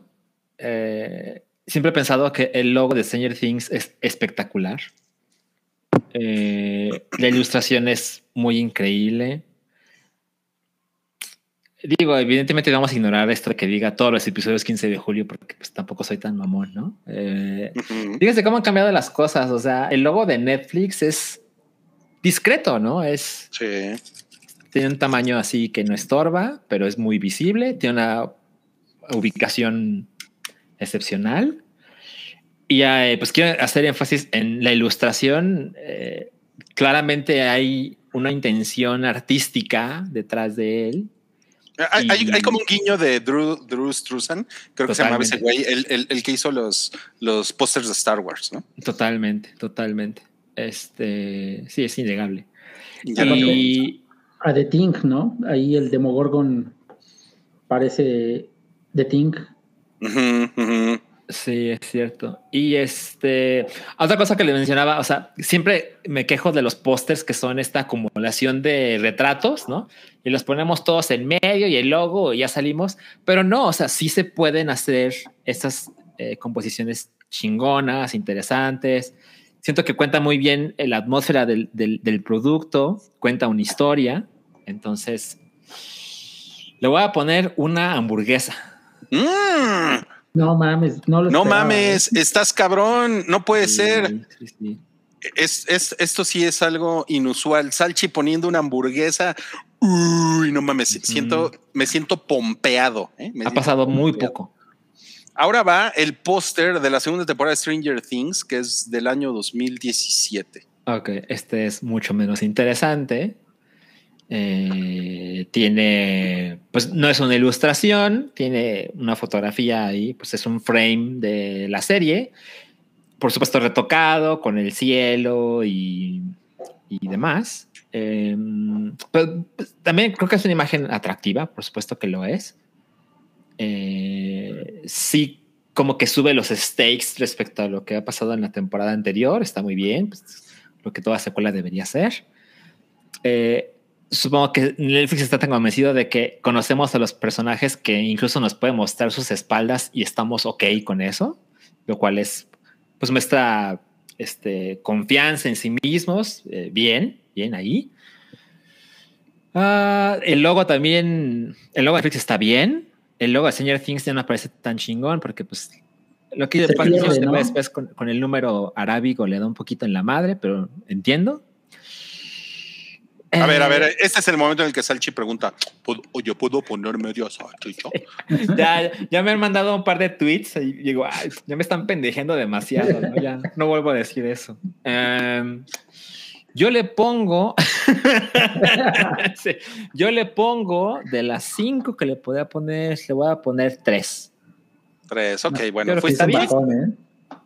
Está bajón, pero, pero bien, bien. Me, me parece justo, porque eres Salchi el justo. Salchi el justo, ok. Ahora vamos al póster de la tercera temporada de Stranger Things. Ok, quiero, quiero mencionar algo antes de continuar. Me encanta cómo Rodrigo ha sacado una hora, doce minutos de dos temas. Sabe, estirarlos. Sí, bien ahí. Ah, tú, también sabes estirarla. ok, oh, por Dios. Este, este está bastante me. Eh, tiene hay una composición muy extraña con esos personajes que ni siquiera parecen ser ellos mismos, o sea, se ve demasiado fake, ¿no? Se ve como de plástico los personajes, no entiendo por qué.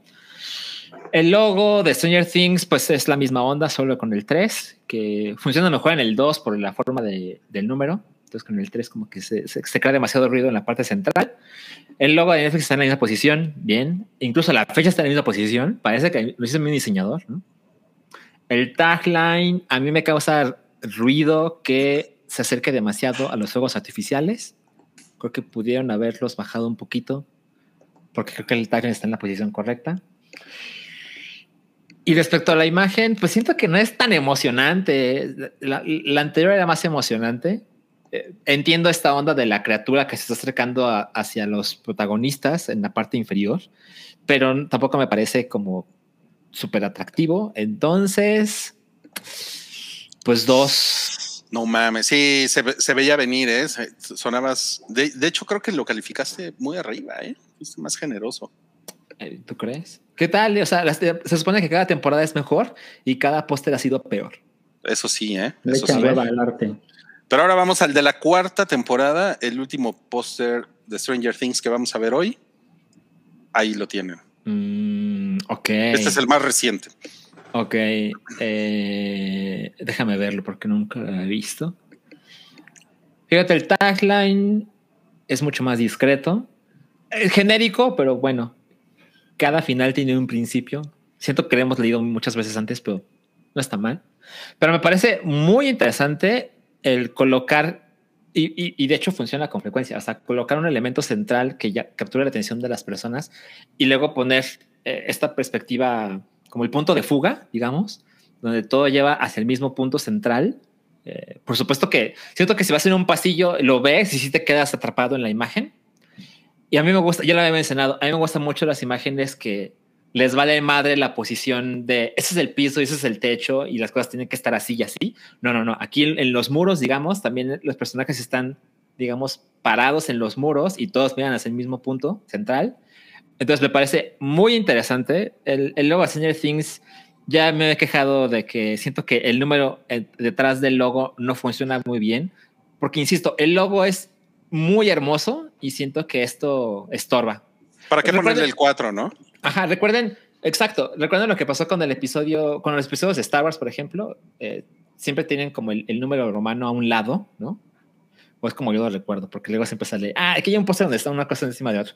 En fin, em, este yo le pondría. Chan, chan, chan. Ay, es que el logo sí le da en la madre y es enorme. Le voy a poner Ay, qué difícil, qué difícil. no hay medias salchichas, ¿eh? No, ya sé, me encantaría, pero no hay. Le voy a poner, le voy a poner tres. Tres salchichas. Sí, siento que le hubieras puesto tres y media. ¿eh? hubiera, le, hubiera puesto tres y media, pero luego me pendejean. No, pues ahí está. Ok, bueno, pues Stranger Things se estrena mañana en Netflix. Los primeros siete episodios de una temporada de, nueve y pues ahí les estaremos contando también seguramente la próxima semana qué nos parece. Y tenemos un estreno más esta semana, también un estreno chingón que definitivamente vale, vale mucho la pena que lo mencionemos. Miren, dice estrenos de la semana tachado y luego abajo Salchi califica. ¿eh? Ah, no mames. pinche Toby está con todo hoy. Atención al detalle. Sí, ¿eh? Nos referimos a Flea huyendo de casa, así le pusieron aquí en México. Esta es una película de Diamond, de Diamond Films. Y pues vea nada más, 98% en el tomatómetro. Y 91% de la audiencia. Sí, está cabrón. Sí, este póster es muy hermoso. Lo, he visto ya hace bastantes meses. Eh, y, es la clase de cosas que yo pienso, ah, estoy interesado. No creo que llegue a cine en México, eh, y pues tuve la grata sorpresa de que, de que sí, va a estar eh, no solo en Cineteca, como uno se pudiera imaginar, sino que va a estar en, en cines comerciales, ya saben, Cinepolis, Cinemex, etcétera. Va a tener una buena distribución, de hecho, sí. Sí, ya, ya está en Puebla, ¿eh? Está, ya está en Puebla. Okay, que, que, lleguen este tipo de documentales está cabrón, pero sí, ya está en Puebla. Eh, y nos invitaron a la función de prensa, que fue hace como semana y media, y yo le dije a Roy, yo voy, yo voy, porque yo estaba muy entusiasmado por ver esto. Y al final no pude ir, lo cual pues me decepcionó mucho, pero si hubiera podido verla ayer, porque ayer se estrenó, ayer entró en la cartelera, lo hubiera hecho eh, y seguramente la voy a ver mañana. O sea, no fui hoy porque el hype, exacto, pero sí estoy muy emocionado con esta película. Eh, los, los críticos que yo leo y con los que coincido también la, ponen como, como una cosa bastante chingona. Y pues en general les puedo decir que eh, a mí me parece curioso, pero esta película fue nominada en los premios Oscar como mejor documental y mejor película animada. Eh, lo cual pues me parece curioso porque como que en mi mente es como, ¿cómo puede ser un documental si es una película animada? ¿no? Como que estamos acostumbrados a la idea de, pero es que un, un documental tiene que mostrar las escenas tal cual y como sucedieron, ¿no? Entonces, para hacer eso con ustedes, como que eso me causa un poco de ruido, pero bueno, eso es lo que sucedió y pues cuando vea la película tendré como una opinión más informada. Pero en general, lo que trata es eh, la historia, por supuesto real, de un sujeto, que ese sujeto además es un hombre gay, que eh, tiene 36 años y llegó siendo un menor de edad a Dinamarca porque él tuvo que huir de Afganistán por todo este tema de la guerra, como se pueden imaginar. Entonces él era un refugiado, ¿no? Era alguien a quien le quitaron todo, quitaron su casa, su familia, etcétera. Y por cosas que aún no conozco, él es aceptado en Dinamarca y como juntando ambas partes de su vida, que es este, su homosexualidad junto con haber sido desplazado del país donde nació y creció, él, por supuesto, que se enfrenta a una cantidad considerable de problemas eh, pues psicológicos, ¿no? Y, les repito, tiene 36 años cuando empezamos a ver esta historia y él está a punto de casarse con su novio, a quien no le ha podido contar todas estas tragedias que le habían sucedido porque ni siquiera encontraba cómo, ¿no? Y también en el taller se menciona que ni siquiera sabe por dónde empezar, ¿no? Entonces, eh, esta, esta película realmente lo que trata es visualizar las memorias de este sujeto mientras le va contando su vida a un amigo cercano. Entonces, digamos que el concepto es así de sencillo, pero pues uno se puede imaginar la clase de cosas cabronas que van a pasar en esa historia y evidentemente eh, a mí me, me, recordó a esta película de Walt with Bashir, que es una película animada de 2008 que no recuerdo si ganó premios, pero creo que debería.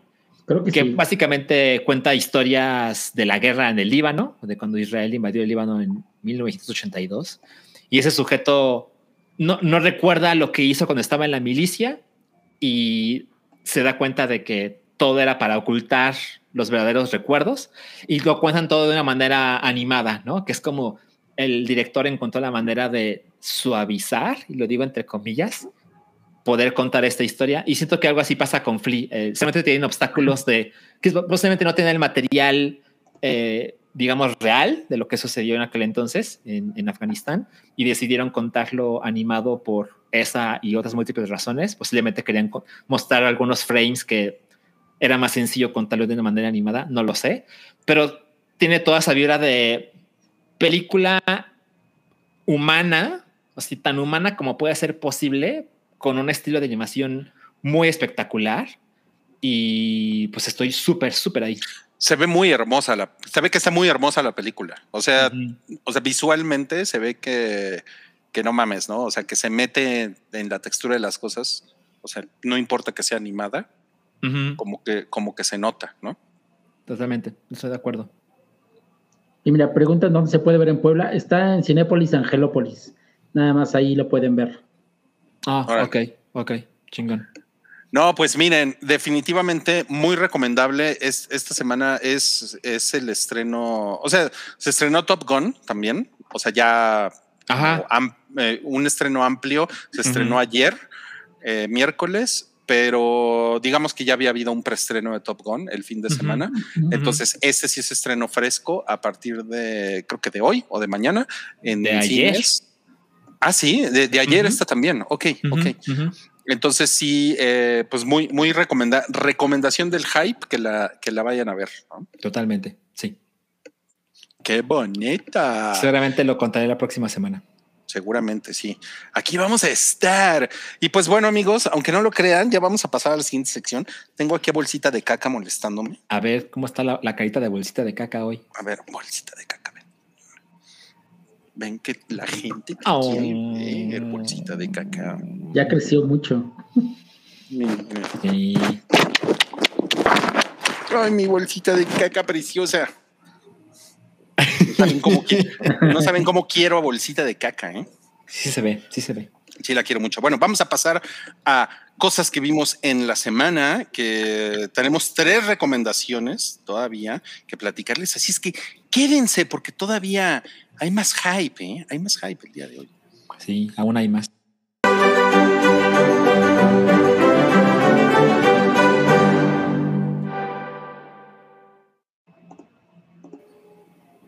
Vamos a comenzar con Top Gun Maverick. Eh, no, no, no, no, no, sé si Santiago ya la vio. Ya la vio. La, la vi ayer. Ok, perfecto. Entonces, Santiago y Salchi, porque yo ya la comenté la semana pasada, nos van a decir qué les pareció. A ver, Santiago, empieza. Mira, yo tengo que decir que jamás he visto la original. Este, porque nunca tuve interés en verla. Lo, lo, máximo que llegué a escuchar es el soundtrack y eso porque lo tenía un amigo en su casa y estaba enamorado de la película y lo escuchaba cada rato. Pero no, nunca, nunca la vi. Este. Oh, fuck. Aquí sigues. Ah, ¿qué, qué pasó? Es que salió un mensaje. Ok, tú continúa.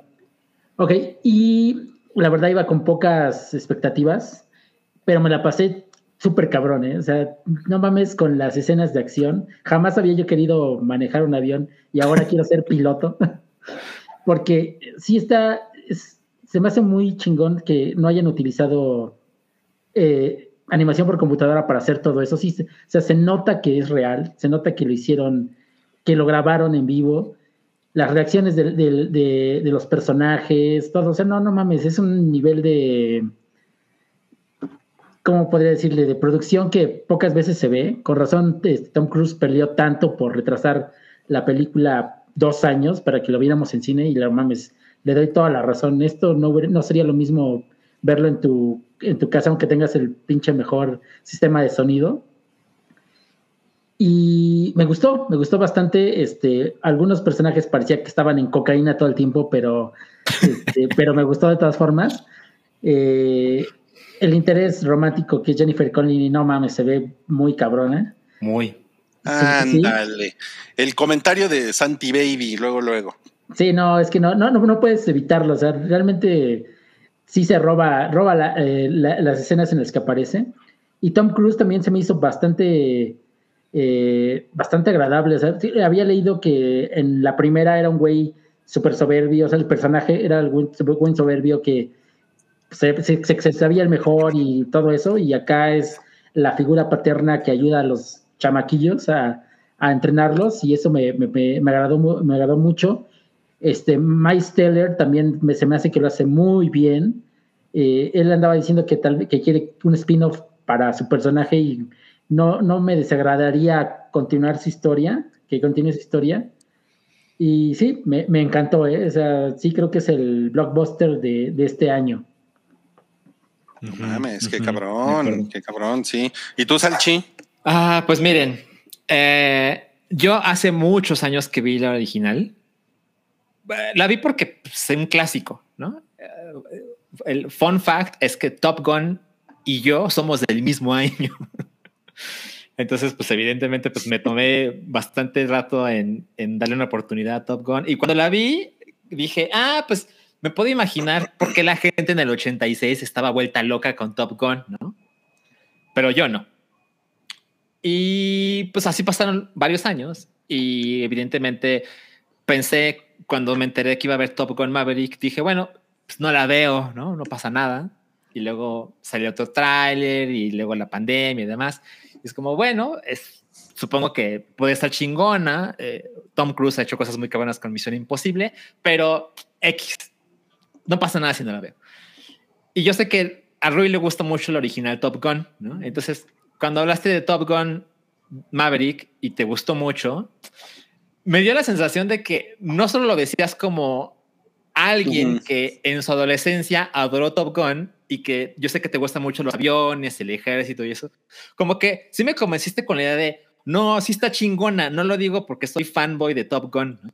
Y dije, ay, no mames, creo que la voy a ver porque aprovechar el preestreno, la platico en el high, la, la, la. Entonces le conté a Verónica, que nunca había visto Top Gun, y le dije, vamos a ver la original y luego vamos a ver eh, eh, el preestreno de Top Gun Maverick, porque además encontré boletos para verla en IMAX, ¿no? Yo creo que si no hubiera estado en IMAX no, no la veo en preestreno.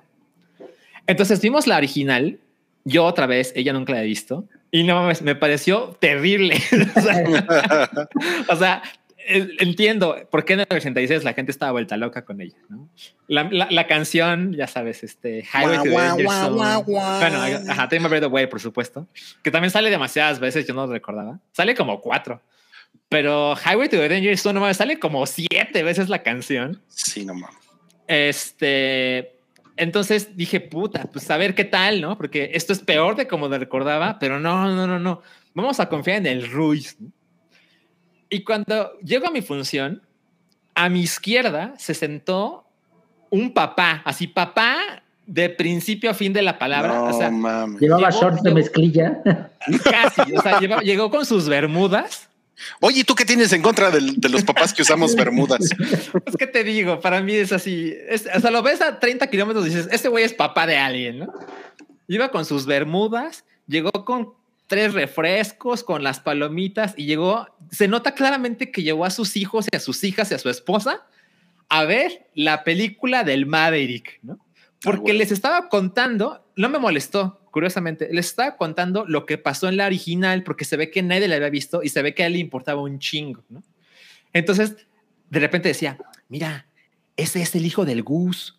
Así le decía, El Gus. le decía a la esposa, ¿no? Y yo dije, puta, ojalá no hable demasiado en la película, pero no me molestó. ¿no? Entonces el güey estaba vuelto loco con cada cosa que pasaba en Top Gun Maverick y la audiencia, eh, siento que mi, mi sala estaba como al 70%, o sea, mucha gente, pero no todo el mundo fue en chinga por sus boletos para ver Top Gun 2. No mames, siento que es de las mejores funciones en las que he estado en mucho tiempo. No mames. No mames. Porque la gente se involucró súper cabrón y me pasaron cosas que no puedo creer que les voy a decir esto. Siento que hubo como cuatro veces que estuve a punto de llorar.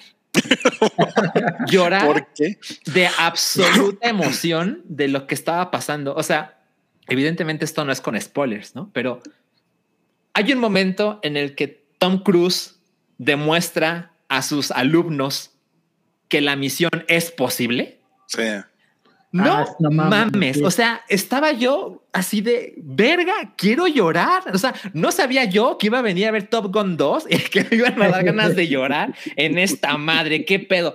Y claramente la gente con la que yo estaba estaban en la misma posición. O sea, el papá que estaba junto a mí, no mames. O sea, estaba así limpiándose Te, los te ojos. pasó el pañuelo, no a ti. Ajá, Exactamente. Se abrazaron. Y algo, algo pasó que es malo, pero se convirtió en algo chingón. Cuando se acerca al final de la película, eh, esto no tiene ningún spoiler. Hay un diálogo que le va a decir Ma- eh, Miles, eh, no, Miles Teller. Sí, Miles Miles Teller. Ajá, se llama. Miles Ajá. Teller. Que le va a decir a Tom Cruise. Yo sé que ustedes no, posiblemente lo recuerdan, pero es que no tendrían por qué. Pero bueno, es un momento muy emotivo, ¿no? Y justo cuando se lo va a decir, pantalla en negro, No, luces prendidas. No. Y todo el mundo así de qué pedo, qué ¿Qué pedo. Entonces resulta que hubo una, un error en la proyección y nos quedamos como dos minutos así en, en la nada. Ah, Y luego se- eso. Ajá. Luego sale una señorita de Cinépolis y nos dice una pseudo disculpa de pasó algo, ahorita se los arreglamos. Que fun fact, ese día fue el día que hubo muchísimo viento en la Ciudad de México. Y creo que fue eso lo que provocó el error en la, como en la corriente eléctrica. A lo mejor hubo un corto, ajá, algo así. Exacto. Entonces, los seis, siete minutos que pasamos sin nada, se veía que, o sea, porque en ese momento volteé a ver a la gente y todo el mundo estaba súper prendido con la película. O sea, te lo juro, había gente con lágrimas en los ojos de que ya querían saber qué más iba a pasar y qué le iba a decir el hijo de Gus a Maverick. Y estaban así haciendo los chistes y luego alguien puso su celular y otra persona que estaba junto a ella se puso a hacer tonterías en la pantalla. O sea, siento que la gente como que se relajó de No pinche película cabrona. Bueno, ya nos la quitaron unos minutos. Vamos a divertirnos en lo que esto regresa.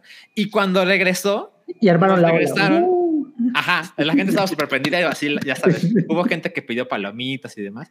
Pero cuando regresó, nos pusieron como 10 minutos antes de donde nos habíamos quedado. ajá. Y la gente, a huevo, a huevo, la vamos a ver otra pinche vez, ¿no? Película gratis. Ajá. Y hubo gente que dijo, ponla desde el principio. O sea, la gente estaba de, güey, pinche película cabrona. Y afortunadamente nos aventamos toda esa secuencia de acción, eh, la última, digamos, para no decir de más, ¿no? Que es cuando, cuando, cuando pasa mucho de sus dos personajes, ¿no? Y no mames, la vimos dos veces en la misma función y la gente estaba en éxtasis total.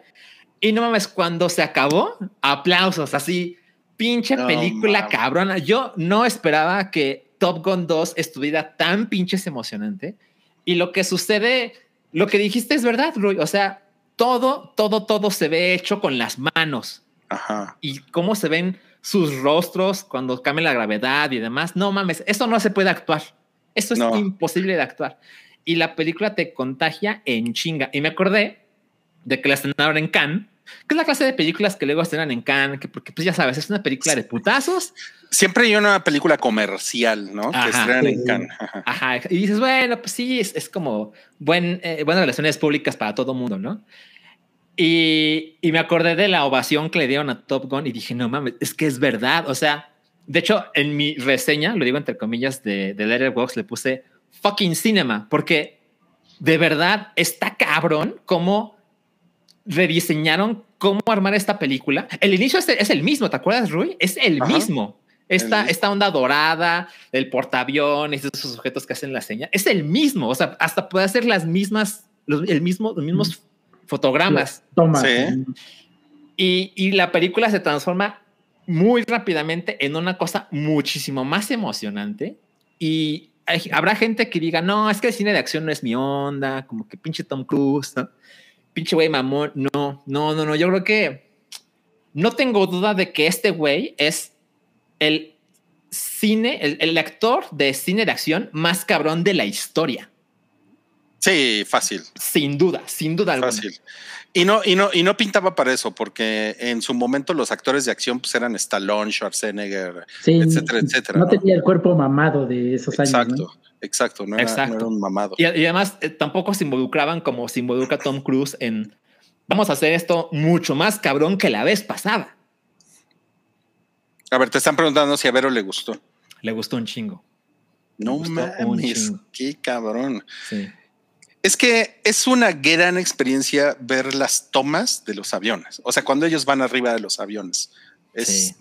y, y además creo, creo que como, como que estamos más sensibles ahorita por entre YouTube y TikTok, más sensibles a ver la, la cara de la gente haciendo cosas reales, ¿no?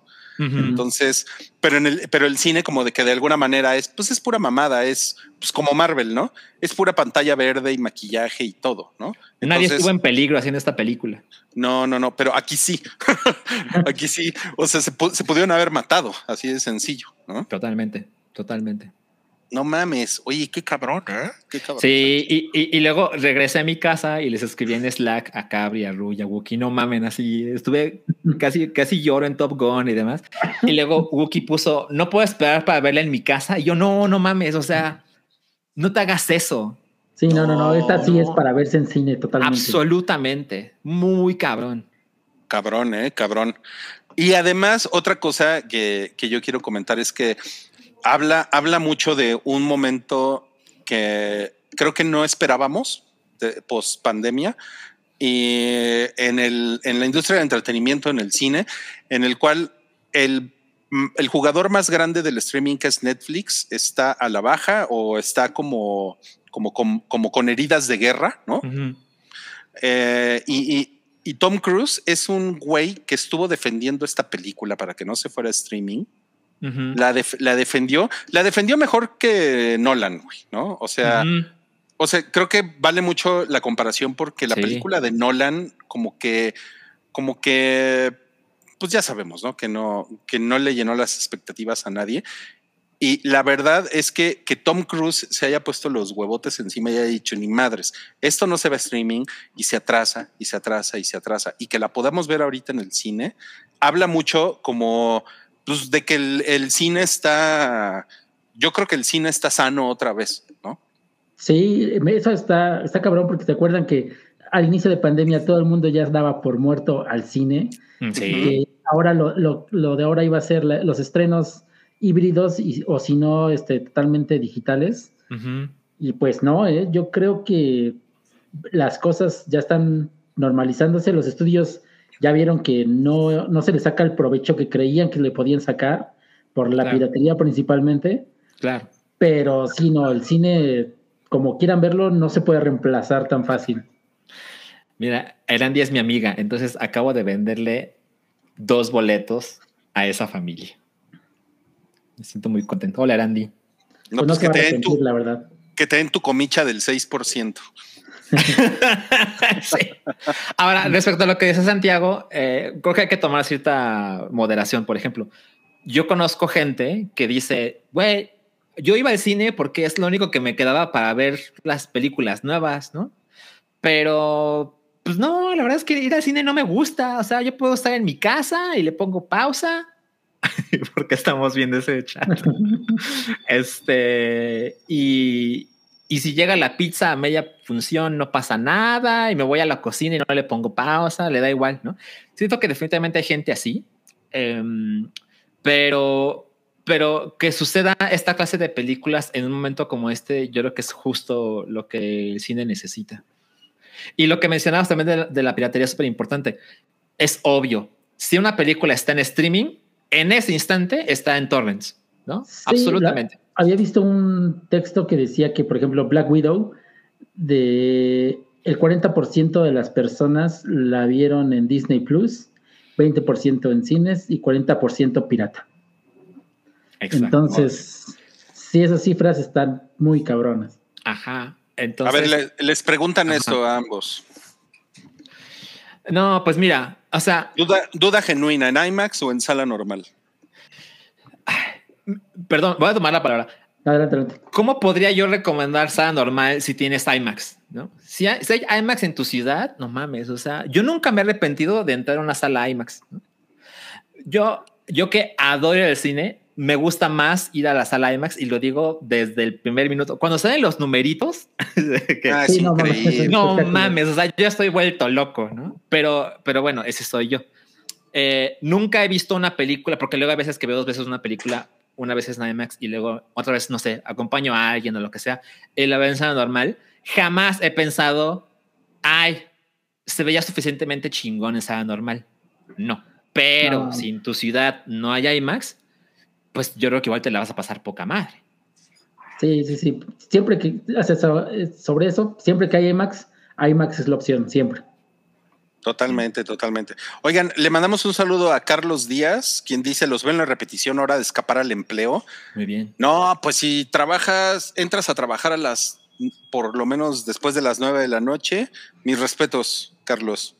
Échale huevos Sí, y luego, luego nos vemos en la repetición. Gracias. Ok, no, pues bueno, pues muy, muy, muy emocionante lo que nos dijeron de, de Top Gun Maverick, que se estrena, se estrenó ayer en, en cines.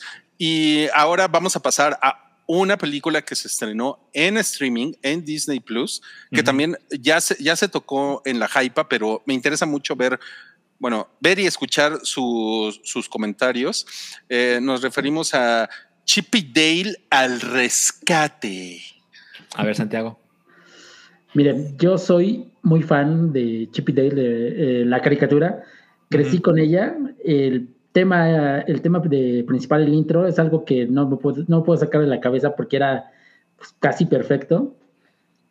Y cuando escuché que iban a hacer una película de Chip y Dale, pues, para- y directo para streaming, la verdad no estaba nada emocionado. O sea, pues dije, ah, pues vamos a ver qué tal. O sea, la, la voy a terminar viendo, pero pues no es algo que esté esperando. Ya cuando me enteré de la gente que estaba este, involucrada, ya como dije, me despertó mi interés. El tráiler me encantó. Entonces dije, a huevo, de aquí soy. Y pues sí, lo primero que hice fue el viernes fue, fue verla. eh, y no manches, qué, qué, qué, buenas hora y media me pasé. O sea, me llegaron recuerdos de Roger Rabbit así, porque Roger Rabbit es la película que creo que más veces he visto en mi vida, porque la, Eva era la que iba yo al videocentro a rentarla cada ocho días. Mis papás ya estaban hasta la madre de mí. Ajá. Pero sí, no, no, no, fue, eh, eh, me, me trajo esa sensación de ver algo diferente. Este, bueno, no, ahorita no es revolucionario, pero pues es algo que ya no veíamos hace mucho. Claro. Este, y mm, lo mejor es que es, creo que está más dirigido a adultos que a niños, Totalmente. porque las, tanto las referencias como el tema es algo como que no, un niño tal vez no alcanza, o sea, no es Pixar, no hay un doble, un doble mensaje. Entonces sí, está muy dirigido para la, generación que crecimos con, con esto. Y no mames, me la pasé increíble. Este, hay los chistes, las referencias a los 2000, a, este, al, al 1900, no, los 90, eh, todo, todo, todo me encantó, me encantó. Este, no sé, los chistes de, de, metas de Seth Rogen, no fue de lo, que más me, me, gustó. Y sí la recomiendo, ¿eh? aunque no lo hayan crecido con esto, es una buena forma de, de darle una refrescada a, no sé, a, ese amor que le tenían a las caricaturas cuando crecieron. Y está muy, muy, muy chingona. O sea, también, y me, me gustó que utilizan temas de ahorita, o sea, cosas modernas y las combinaron bastante bien con las del pasado. Y sí, el producto es muy bueno. Espero que haya una secuela, porque creo que tiene potencial para, para, para continuarlo. Y véanla, no se la pierdan. Oigan, ¿sí van, a hablar, van, a hablar, con spoilers? Ay, perdón, perdón. Ah, yo no. Pues no, ¿eh? porque no creo que sean así tan grandes tampoco. No. Ok, ok, Y ahora, ahora sí, lo que preguntaba Salchi, si la vieron en inglés o en español. Yo la vi, en, inglés. Eh, a, mí, a mí lo que me pasa es que, o sea, yo era fan, eh, se podrá decir, de Chippy Dale, eh, cuando, cuando yo era un niño y la pasaban en la tele, pero no era súper fan, o sea, como que nunca tuve necesidad de ver algo más allá de cuando pasaban un episodio, ¿no? O sea, ya sabes, no, no tenía libros para colorear, no tenía los stickers. Yo, las grababa en VHS los capítulos. Ajá, cosa que pasa en la película. este, eh, yo, yo no, ¿no? Solo si estaba en la tele, ¡ay, qué chingón! Y, y pues ahí le dejo y tampoco me importaba tanto, ¿no? Por supuesto, la canción era poca madre, obvio, obvio, pero para que se imaginen eh, mi nivel de, fanatismo a medias, no recordaba los nombres de los personajes más que Chip, Dale y Monterrey Jack, ¿no? Esos son los que recordaba. Entonces, como para dejar eso claro. Pero cuando vi el tráiler, eh, me llamó la atención, eh, me parece que se veía muy interesante, muy divertido, y algo que conmigo funciona mucho es Andy Samberg, que yo adoro las, las temporadas de SNL con Andy Samberg, porque me parece que el güey es súper cagado y las canciones que hacía en SNL eran muy espectaculares. Y claramente la película iba a tener mucho del humor de Andy Samberg, porque el director es otro güey con el que hizo The Lonely Island, que es como otro proyecto de Andy Samberg. Entonces dije, ah, estoy súper ahí. Y yo creí en algún momento que iban a hacer una serie. Y dije, no, es que no quiero 10 episodios de esta madre, ¿no? ¿Por qué no hacen una película? Y cuando supe que era una película, ah, no mames, no, no se diga más, ¿no? Y la vi justo el día que se estrenó, que fue el viernes de la semana pasada. Y no mames, o sea, de principio a fin es muy divertida, tiene muy buen ritmo. Eh, la hora y media que dura es lo que tiene que durar, ¿no? Siento que si durara dos horas ya como que las cosas serían un poco hacia abajo.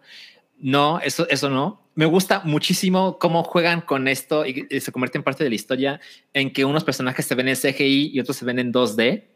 Muy chingón. Eh, evidentemente la, la, la, recordar Roger Rabbit eh, es inevitable.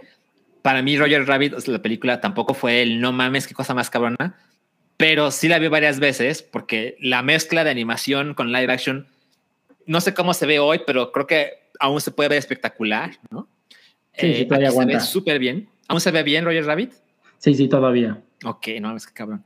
Eh, y siento que gran parte del éxito de esta película de Chippy Dale es algo que no es muy cinematográfico, me atrevo a decir, pero como el triunfo de los abogados chingones, ¿no? De, güey, ¿qué pasa si juntamos a esta franquicia con esta franquicia, con esta franquicia y luego con esta franquicia? Y, y, es algo que tiene mucho que ver con lo que vivimos ahora como con Fortnite, ¿no? De los crossovers espectaculares. Incluso me atrevo a decir lo que pasa, eh, pues, también lo que pasa en el MCU, ¿no? Que de repente sale personajes de ciertos cómics en la película de Doctor Strange, ¿no? Que es se dé cuenta que aún quiero mantener el spoiler, o sea, sin spoilers, ¿no? Entonces, eso eh, nos hace muy felices a todos, ¿no? El multiverso, los tres Spideys, etcétera. Eh, justo, justo lo que acaba de poner Roy, siento que muy chingón, ¿no? El multiverso es como la nueva manera en que Hollywood nos puede sacar más y más y más dinero.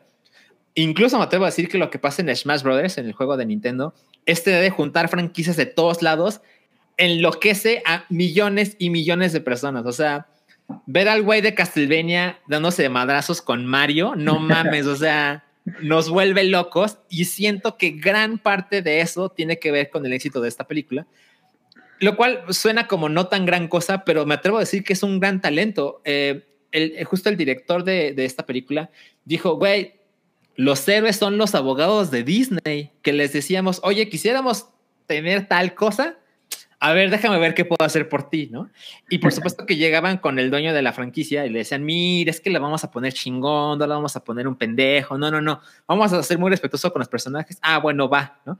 Y no mames, o sea, los personajes, me atrevo a decir que todos, hay un personaje en particular que Santiago sabe de quién estoy hablando, un personaje azul, ¿no? que es como, güey, pinche cameo chingón, ¿no? Transformaron ese personaje. Es, más que un cameo, ¿no? Porque sí, tiene un arco. Ajá, tienes razón, tienes razón, exacto.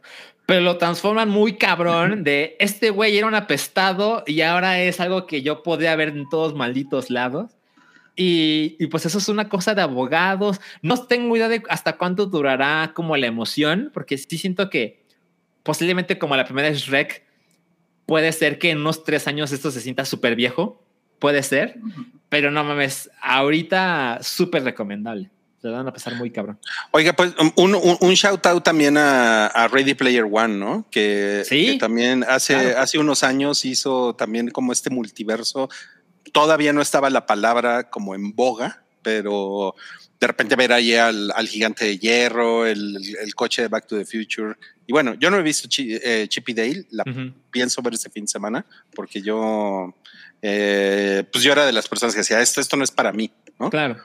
Pero ya después con todo el ruido que ha generado, sí, no mames, tengo muchas ganas de verla. Sí, sí, no, te vas a arrepentir. No, pues verguísima. Me da, me da mucho gusto verlos, verlos tan contentos, chaparritos. Y ahora, eh, no sé, ¿tienen algo más que decir de Chippy Dale? Eh, no, no, no.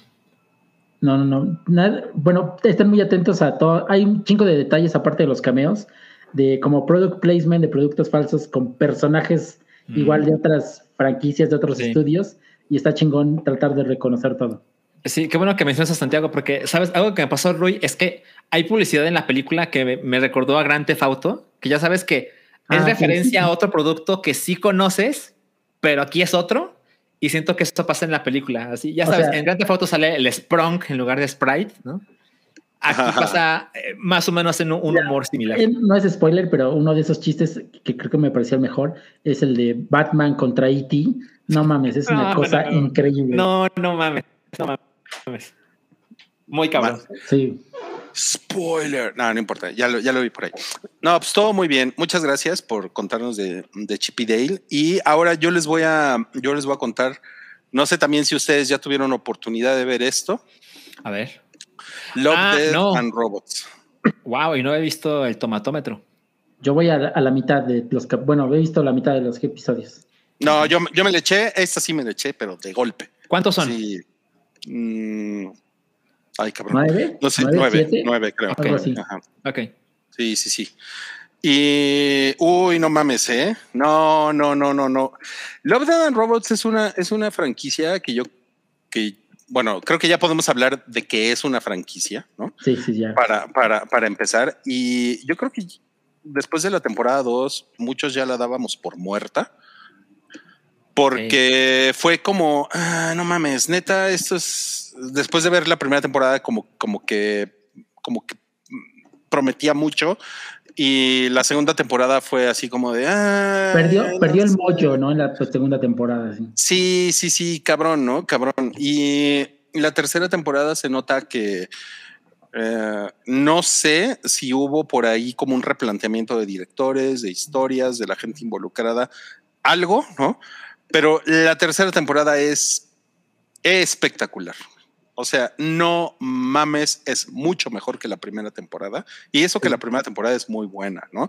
Pero yo creo que la primera temporada es, se siente muy buena también porque es, porque fue, en su momento como algo fresco, ¿no? Ajá, fue la sorpresa de, algo que no teníamos reciente, ¿no? O sea, el, este, eh, cortos sin censura, porque son esos, este, historias para adultos con animación sorprendente y, y, es algo que no, no se veía que desde hace mucho no se veía. O sea, creo que el antecedente de esto es em, Heavy Metal, Pero que es, un, es una revista de finales de los 70 y que también tuvo una película y tuvo un revival en los 2000 que nadie peló. Eh, pero en general, Heavy Metal, la revista todavía se publica y ahí es donde como que los, los autores de ciencia ficción y fantasía y, digamos de ficción especulativa, porque no, no, no necesariamente es que las cosas tengan que ser como de Isaac Asimov, ¿no? O sea, no es como que tengan que ser así como de ciencia ficción dura y el futuro y cosas así, ¿no? Sino que pueden ser, pueden ser eh, historias que están sucediendo ahorita, pero que tienen un componente fantástico, tienen un componente como de desmadre, ¿no? Heavy metal era muy sexual y era muy en, en términos de los pues de esta época, pues también era, era como un, un, tipo de ilustración y de historias misóginas, ¿no? Porque, pues ya saben, como que la cosificación de la mujer estaba, pero a todo, ¿no? Y muchos ilustradores, muchos de los, de los escritores de esas historias, pues eran hombres, ¿no? No había como mucho, mucho lugar para que, la, para que las mujeres hicieran esto, ¿no? O o todos, ¿no? O sea, un güey como, como Milo Manara, ¿no? O sea, pues no mames, o sea, su historia era una, por ejemplo, hay una historia que salió en heavy metal que era una chava que se metía un diamante en el culo y corría desnuda por un resort en nevado en, en los Alpes suizos y la, y la perseguían por el diamante. Está poca madre, o sea, es un, es un gran cómic, sin embargo, pues tiene o sea, digo, ustedes saben, ustedes saben muy bien que yo no soy precisamente como eh, progre ni Wookiee ni nada, pero tiene sus limitaciones ese tipo de historias, porque entonces muy pronto se acaban, ¿no? Y entonces es así como de, ah, bueno, la nueva fantasía sexual de un güey, ¿no? Entonces, ese creo que esa es como una de las cosas que uno podría criticarle a algo como heavy metal. Love, the Dan Robots tiene mucha participación de mujeres, creo que es algo que es muy destacable. Tiene directoras mujeres en las historias, ¿no? Y Sin embargo, cosas, ¿eh? sí se nota, pero lo que me gusta es que no se nota también. O sea, o sea, se nota cuando lo ves con lupa, ¿no? O sea, cuando haces como un análisis y lo platicas eh, en corto, ¿no? Pero no, se no se nota porque al final también mantiene un espíritu como de estas historias de ciencia ficción y de fantasía que son desmadrosas y que también son, no es ni siquiera como Black Mirror, ¿no? Es otra cosa, es más como cuando se van al futuro, se van al mega futuro, o sea, se van al año chorrocientos mil y cuando están haciendo algo que tiene que ver con nuestra realidad, lo hacen de una manera que normalmente es muy cagada. Entonces, por ejemplo, hay una historia que se llama Kill Team Kill, que es una parodia de Depredador con, mm, con comando, ¿no? Está muy cagada. Está cagadísima, cagadísima mm. y, tiene todo el espíritu heavy metal. Y creo que esa historia, por ejemplo, la dirige una mujer. Mm. Y, tiene referencias de los 80. O sea, yo como un señor que, que vivió intensamente los 80, eh, dije, no mames, esto parece que lo escribió un güey de mi edad y no, lo hizo una chava, ¿no? Entonces, por eso les digo que es como cabrón eso, ¿no? Eh, Three Robots, que es la, que es la primera secuela de la que tienen estas historias, como técnicamente, está muy cagada y hace, se mete en temas como los los supermillonarios, eh, el calentamiento global, eh, la rebelión de las máquinas, o sea, temas que sí dices, órale, güey, o sea. No, y aparte, eh, los diálogos en esa historia lo hilan muy bien todo, ¿no? Van contando lo que, le, lo que podría pasarle a la humanidad y la historia es bastante entretenida y, y bien contada, ¿no? Y muy probable, y muy probable de que pase. Sí, cabrón. Y tienen a un, escritor de ciencia ficción así como pesado atrás, ¿no? Entonces eso, bien, yo le puse 10 de 10 a esa, por ejemplo. la siguiente es Bad Traveling. Esa la dirige David Fincher. Mm. O sea, no mames. Y que yo sepa, David Fincher nunca había dirigido animación. No, creo que no. Y yo me enteré al final del episodio, porque así yo, yo, yo me meto como pinche puerco, ¿no? Al lodo. Con todas las pezuñas. Sí, güey, yo le pongo play a la verga, no me pongo a ver IMDB, Wikipedia, nada, me meto a ver y puta, la historia, yo estaba fascinado con la es es una historia de un como de un cangrejo caníbal muy cabrón que se mete como en un barco como del siglo XIX, pero que evidentemente estás en un mundo de fantasía. No mames. Y al final veo el nombre de David Fincher y dije, ¿qué? No mames. Eh, o sea, si te cae el 20 que dices, güey, por eso esto está tan chingón, pero no mames. Entonces, esa Bad Traveling se llama 10 de 10. Eh, hay otra que se llama Pulse of the Machine. Bueno, tiene un nombre como un, un, poco más largo que esa sí es como más ciencia ficción, digamos, tradicional. Sucede en una luna de Júpiter. Visuales hermosos, 10 de 10. Eh, Night of the Mini Death. No mames. Está cagadísimo y es divertido, eh, divertido hasta la madre. No mames, es una, eh, lo único que les voy a decir es que es una, es una historia de zombies como nunca han visto una historia de zombies, dura como seis minutos y es... ¿Y, sabes a qué me recordó ese estilo? Como a comercial de MTV del finales de los, de los 99, 2000 eh, ese era el estilo de, de, cosas que hacía MTV.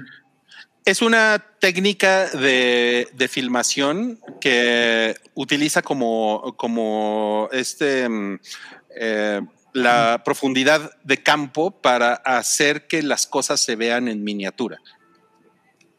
Entonces, es lo, único que les quiero decir, pero vean, o sea, neta, véanla y se van a maravillar. Es una, es una pinche maravilla 10 de 10. La que les dije, Kill Team Kill, la que es como parodia de Depredador, 10 de 10. Hay una que se llama Swarm, que la animación está increíble, pero es la historia que menos me, me interesó, 8 de 10. Esa es de las que suceden en el año 800 mil. Mason's Rat, Mason's Rat está increíble también. yo le puse 9 de 10 a esa y es una, e, es sobre una plaga de ratas en, Escocia, en un, en un granero y, tiene que ver con drones y no, o sea, es una, es una, o sea, hasta se siente como Braveheart, no sé, es una, es una mamada, tiene mucho humor y es súper gore. A esa le puse 9 de 10. Eh, hay otra increíble, In, Bolted Halls, tiene un nombre más largo, es que estoy leyendo el tweet que puse porque no me cabían todos los caracteres. Eh, increíble también, 9 de 10, esa es así como de un equipo SWAT. Eh, y la última, Jíbaro, le puse 10 de 10. No mamen, esa última historia neta, sí les puedo decir, eh, tú todavía no la ves, Santiago, pero sí les puedo decir que es... sí la vi, ese sí lo vi porque es el que más me interesaba. Ah, ese sí la viste. Ok, ok, ok, ok. No sé, no sé qué opinas, Santiago, si es algo que nunca habías visto visualmente así en pantalla. Justo eso te iba a decir. Cuando la vi, no sé, mi mente empezó a, a divagar y dije, no mames, o sea, imagínate cuando vimos Toy Story por primera vez, dijimos, no mames, ¿qué es lo que pueden hacer las computadoras? Este tipo de animación. Y ves esto, o sea, es años luz, totalmente, el, estilo de la cámara, de todo, cómo está enfocado todo, el sonido, todo es, es algo que no habíamos visto, es no es fotorrealista porque todavía se nota que es animación, pero está en un punto así ya muy delgado en el que apenas sí se puede distinguir las cosas. Sí, sí. Muy, muy, muy cabrón. Y es, es la que estamos viendo ahorita en pantalla, de hecho, oh. es, esta imagen. Juega muy cabrón también con la profundidad de campo. Eh, el fotorrealismo es, es, muy como muy desconcertante. Eh, yo hubo momentos al principio en el que yo decía, ¿qué pedo? Eh, aquí hay una combinación de filmación real, ¿no? Con animación, ¿no? Ya después llegué a la conclusión, no he leído más, pero llegué a la conclusión de que todo es animación, ¿no? Y también creo que es como una de las reglas, bueno, más o menos, porque también está en la segunda temporada la, historia del refrigerador, que sí es con ah, actores live action, ¿no? Pero no mames, y la, la historia e, e, es, es, es, una, es una historia muda esta. Mm. Aparte. Además, la historia, la ambientación, la música, y, pero el tipo de historia además es como, o sea, tiene que ver con violencia sexual, o sea, no mames, es una puta maravilla. Esto es fácilmente, solo este episodio es de lo mejor que van a ver este año. Así se las pongo. Wow. Sí, sí, No, sí. pues qué bueno que la viste, Rui, porque después de la temporada 2 yo estaba así como. Ese tren ya se fue. No, Salchi. No, Salchi, definitivamente este fin de semana, si tienes tiempo extra, dedícate a verte, a maratonearte Love, Dead and Robots, porque estoy seguro que vas a acabar muy fascinado. Suena que te gustó más que la temporada 1. Sí, cabrón, ¿eh? Cabrón. Es más pareja, eso sí. No mames. No, pues día chingón, ¿eh? O sea, Top Gun Maverick, Chippy Dale y Love Dead plus Robots temporada 3. No, y además, bueno, pero no, no tan chingón, Salchi, porque se, no- se nos murió Ray Liotta. No mames, ese sí fue una sorpresa, sí. Muy cabrón. Cabrón, ¿eh? Sí, 67 años. O sea, de los de Goodfellas es el más joven. Ajá. Sí, no mames. Pues sí, pues él era el chavito en Goodfellas. Exacto. Exacto. Sí, eh, lo que yo leí, los, los reportes es que murió dormido.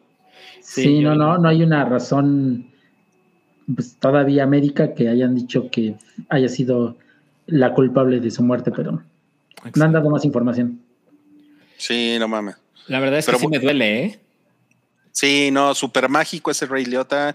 Y yo el fin de semana planeo ver Goodfellas en, en homenaje a Ray Liotta. Sí. Mi homenaje personal. ¿no? O, o podemos jugar Grand Theft Auto Vice City. Sí, También. claro, también. Sí. Y también se murió Andy Fletcher, tecladista de Depeche Mode. Sí. Eh, perdón, no tengo nada que decir por Andy Fletcher. No, y nos hace falta Cabri aquí. Cabri está muy dolido. sí. Y, y Andy Fletcher era todavía más joven, tenía 60 años. No mames, sí. ¿Sabemos Sí. cómo murió? Tampoco hay información. Ok. Ok. No, tremendo. Y en otras noticias, eh, Hideo Kojima sigue vivo. Muy vivo. Si, si estuviera Pennington diría, órale, ahí no va la mano, cabrón, ¿no? Como que le está agarrando el sisirisco, ¿no? Cancelado nuevo. Hideo Kojima. Si están escuchando esto en Spotify, no sean necios y véanlo en YouTube. No mames. Todo mundo adora a Paddington. Hasta ese pinche puto. Sí. Ah, ya ni modo. Oye, bueno, Santiago, ya para despedirnos, porque nos han estado preguntando mucho. ¿Qué te pareció el final de Better Call Saul? No, pues todavía, todavía no me repongo de la impresión, ¿eh? O sea, esos, esos pinches cinco minutos finales son una cosa poética, podríamos decirlo. Porque realmente una de las grandes quejas que he escuchado sobre, la- sobre esta primera mitad de la temporada es que, voy a soltar un spoiler, ya pasaron varias semanas, la muerte de Nacho. Nacho que, ajá, después de ese capítulo las cosas se enfriaron demasiado y que decían que no pasaba nada, que no, pero fueron construyendo todos los elementos para llegar a estos cinco minutos finales, todo ahí confluyó, que todo se confabuló y lo y creo que eso es lo que lo hizo aún más pues no satisfactorio porque no es una cosa padre lo que pasó, pero en, cuanto, en cuestión de la narrativa es, no mames, o sea, perfecto. Ajá. lo que se podría decir de eso. Totalmente, sí. O sea, creo que, creo que ya estamos en un momento en Better Call Saul en el que podemos decir con toda seguridad que Better Call Saul es mejor que Breaking Bad. Sí, sí. Yo digo, llevo dos temporadas diciéndolo, pero ya ahorita ya no hay pruebas que puedan No, este, convencerme de lo contrario. Porque, o sea, hay un chingo de paralelismos entre las dos series. Por ejemplo, la decisión que tomó Kim el- en el episodio de la semana pasada es como el momento que cuando este Hank eh, descubrió quién era Walter White realmente. Es que ese momento ya marcó el camino final de la serie. Ya no hay vuelta atrás. Y de aquí en adelante ya es pura adrenalina y disfrutar lo que durante cinco años este, Vince Gilligan construyó. Entonces sí es una cosa que no mames, si no, como Salchi que no lo has visto, Salchi tienes dos meses para ponerte al corriente y disfrutar tal vez la mejor serie de todos los tiempos, por ahí, o, si no, en el top 3. Fácil, ¿eh? Fácil. Entonces, sí, sí, sí, la recomiendo y no mames, ya, sí, como eh, eh, estoy seguro que todos, todos tienen este momento, lo van a grabar así como, ¿qué sentiste cuando viste qué pasó ahí? O sea, se te lo la sangre, porque es lo que a mí me pasó. O sea, e, el episodio de Nacho Varga es, es el Osimandias de Better Call Ajá. Pero este momento, este momento es más impactante que cualquier cosa que haya pasado en Breaking Bad. Sí, sí, sí. No mames. es que está muy, es que está muy cabrón. Y por eso, o sea, es un, es, es un poco complicado porque sabemos que son spoilers y sabemos también que hay gente que no lo ha visto porque aparte este episodio salió, o sea, salió en México martes, martes, ¿no? Pero qué pinche maravilla. O sea, yo, yo con lo, con lo que me quedé pensando es como, o sea, al ver la expresión de Kim y de Sol, es como. Eh, como gente que hace cosas y que no esperan ese desenlace. Las, consecuencias, ¿no? Las consecuencias. Cree que ya la libraron. Ajá, las consecuencias de tus pendejadas, ¿no? Y eso es lo más, es lo más humano y es lo más cotidiano que puede haber. Y yo creo que eso es puta, por eso ver el console es como de, tarda mucho en, cocinarse y tarda, tarda mucho en llegar ahí, pero cuando llega es así de, güey, no mames, claro, güey, ¿no? Claro. No, y yo creo que este, este Tony Dalton va a tener su Emmy, ¿eh? Por ahí. Sí, está muy cabrón todo. Lo está muy cabrón. Todo lo, que proyecta, todo lo que ha hecho. Jamás pensé que lo tenía dentro de él, pero no, no, está, está cabrón sí le meten una verguiza a, Gael y a Diego Luna, ¿no? sí. Tiene mejor inglés aparte de ellos que ellos dos. Además, güey, sí. Y que Salma, bueno, como dos millones por ciento más que Salma. Totalmente. Bueno, eso, eso es lo que queríamos comentar ahorita aprovechando de Better Call Saul. Ya se acabó este episodio del hype. Recuerden que la hype es ya semanal. Eh, ahora eh, salió el episodio 27 que fue en vivo. Estuvo Mobley, estuvo Oralia, estuvo Noodle, estuvo, estuvo Wami, Estuvieron hablando pues de varias de cosas, pero se clavaron en especial en Chippy Dale si le quieren echar el ojo, ahí está en el canal de YouTube. Tiene su propio feed. Busquen las redes de la Hypa y también en el Hype le estamos dando retweet para que se suscriban en Spotify, en Apple Podcasts, etcétera, etcétera. Entonces ahí tienen la información. Los vamos a seguir spameando con esto porque es importante que le den el apoyo a las chicas de la Hypa y que la sigan por ahí. Sí. Y pues ya se acabó el episodio 431. Ya pueden ir a ver este, el partido de ida de la final. Eh, ah, no mames. Pachuca, ¿no? Pachuca. Planchuca. Sí, ok. ¿Quién crees que gane el domingo, Santiago? En la final, ya el campeón, Pachuca. Pachuca. Y de la Champions, el Liverpool. Sí, el sábado es la Champions. El sábado es la Champions. No, pues ahí está. No, pues fíjate que sí me voy a echar la Champions, ¿eh? porque es, es buen pretexto para echar la cervecita. Mira, el, partido del Liverpool contra el Manchester City, no mames, siento que no he visto un partido tan cabrón en cinco años, ¿no? Y yo esperaba que se repitiera para la final de la Champions y pues no se pudo porque el pinche Real Madrid, pero no mames, yo creo que si ves un partido al año debería ser la final de la, Champions. Sí, sí, es, es lo que atrae a, todos los godines, a los, a los villamelones, a todo mundo. Sí, todo mundo. Muy bien, amigos, pues vámonos. Mañana, mañana, mañana o el sábado hay Retroish, por si se quieren conectar por ahí. Va a ser en vivo. Ahora lo estamos haciendo en Mixcloud. Y ahorita a las 10, ¿verdad, Salchi? Tienes. A las 10, a las 10 es Meteora, el episodio a 10. Las 10. A las 10 es Meteora para que se metan por ahí con la salchicha y para platicar de cosas de niños ratas, ¿sale? Exacto, sí. Muy bien. Muchas gracias. Nos vemos la próxima semana. Cuídense. Adiós. Nos vemos el jueves con Cabris. Sí, bye. Bye.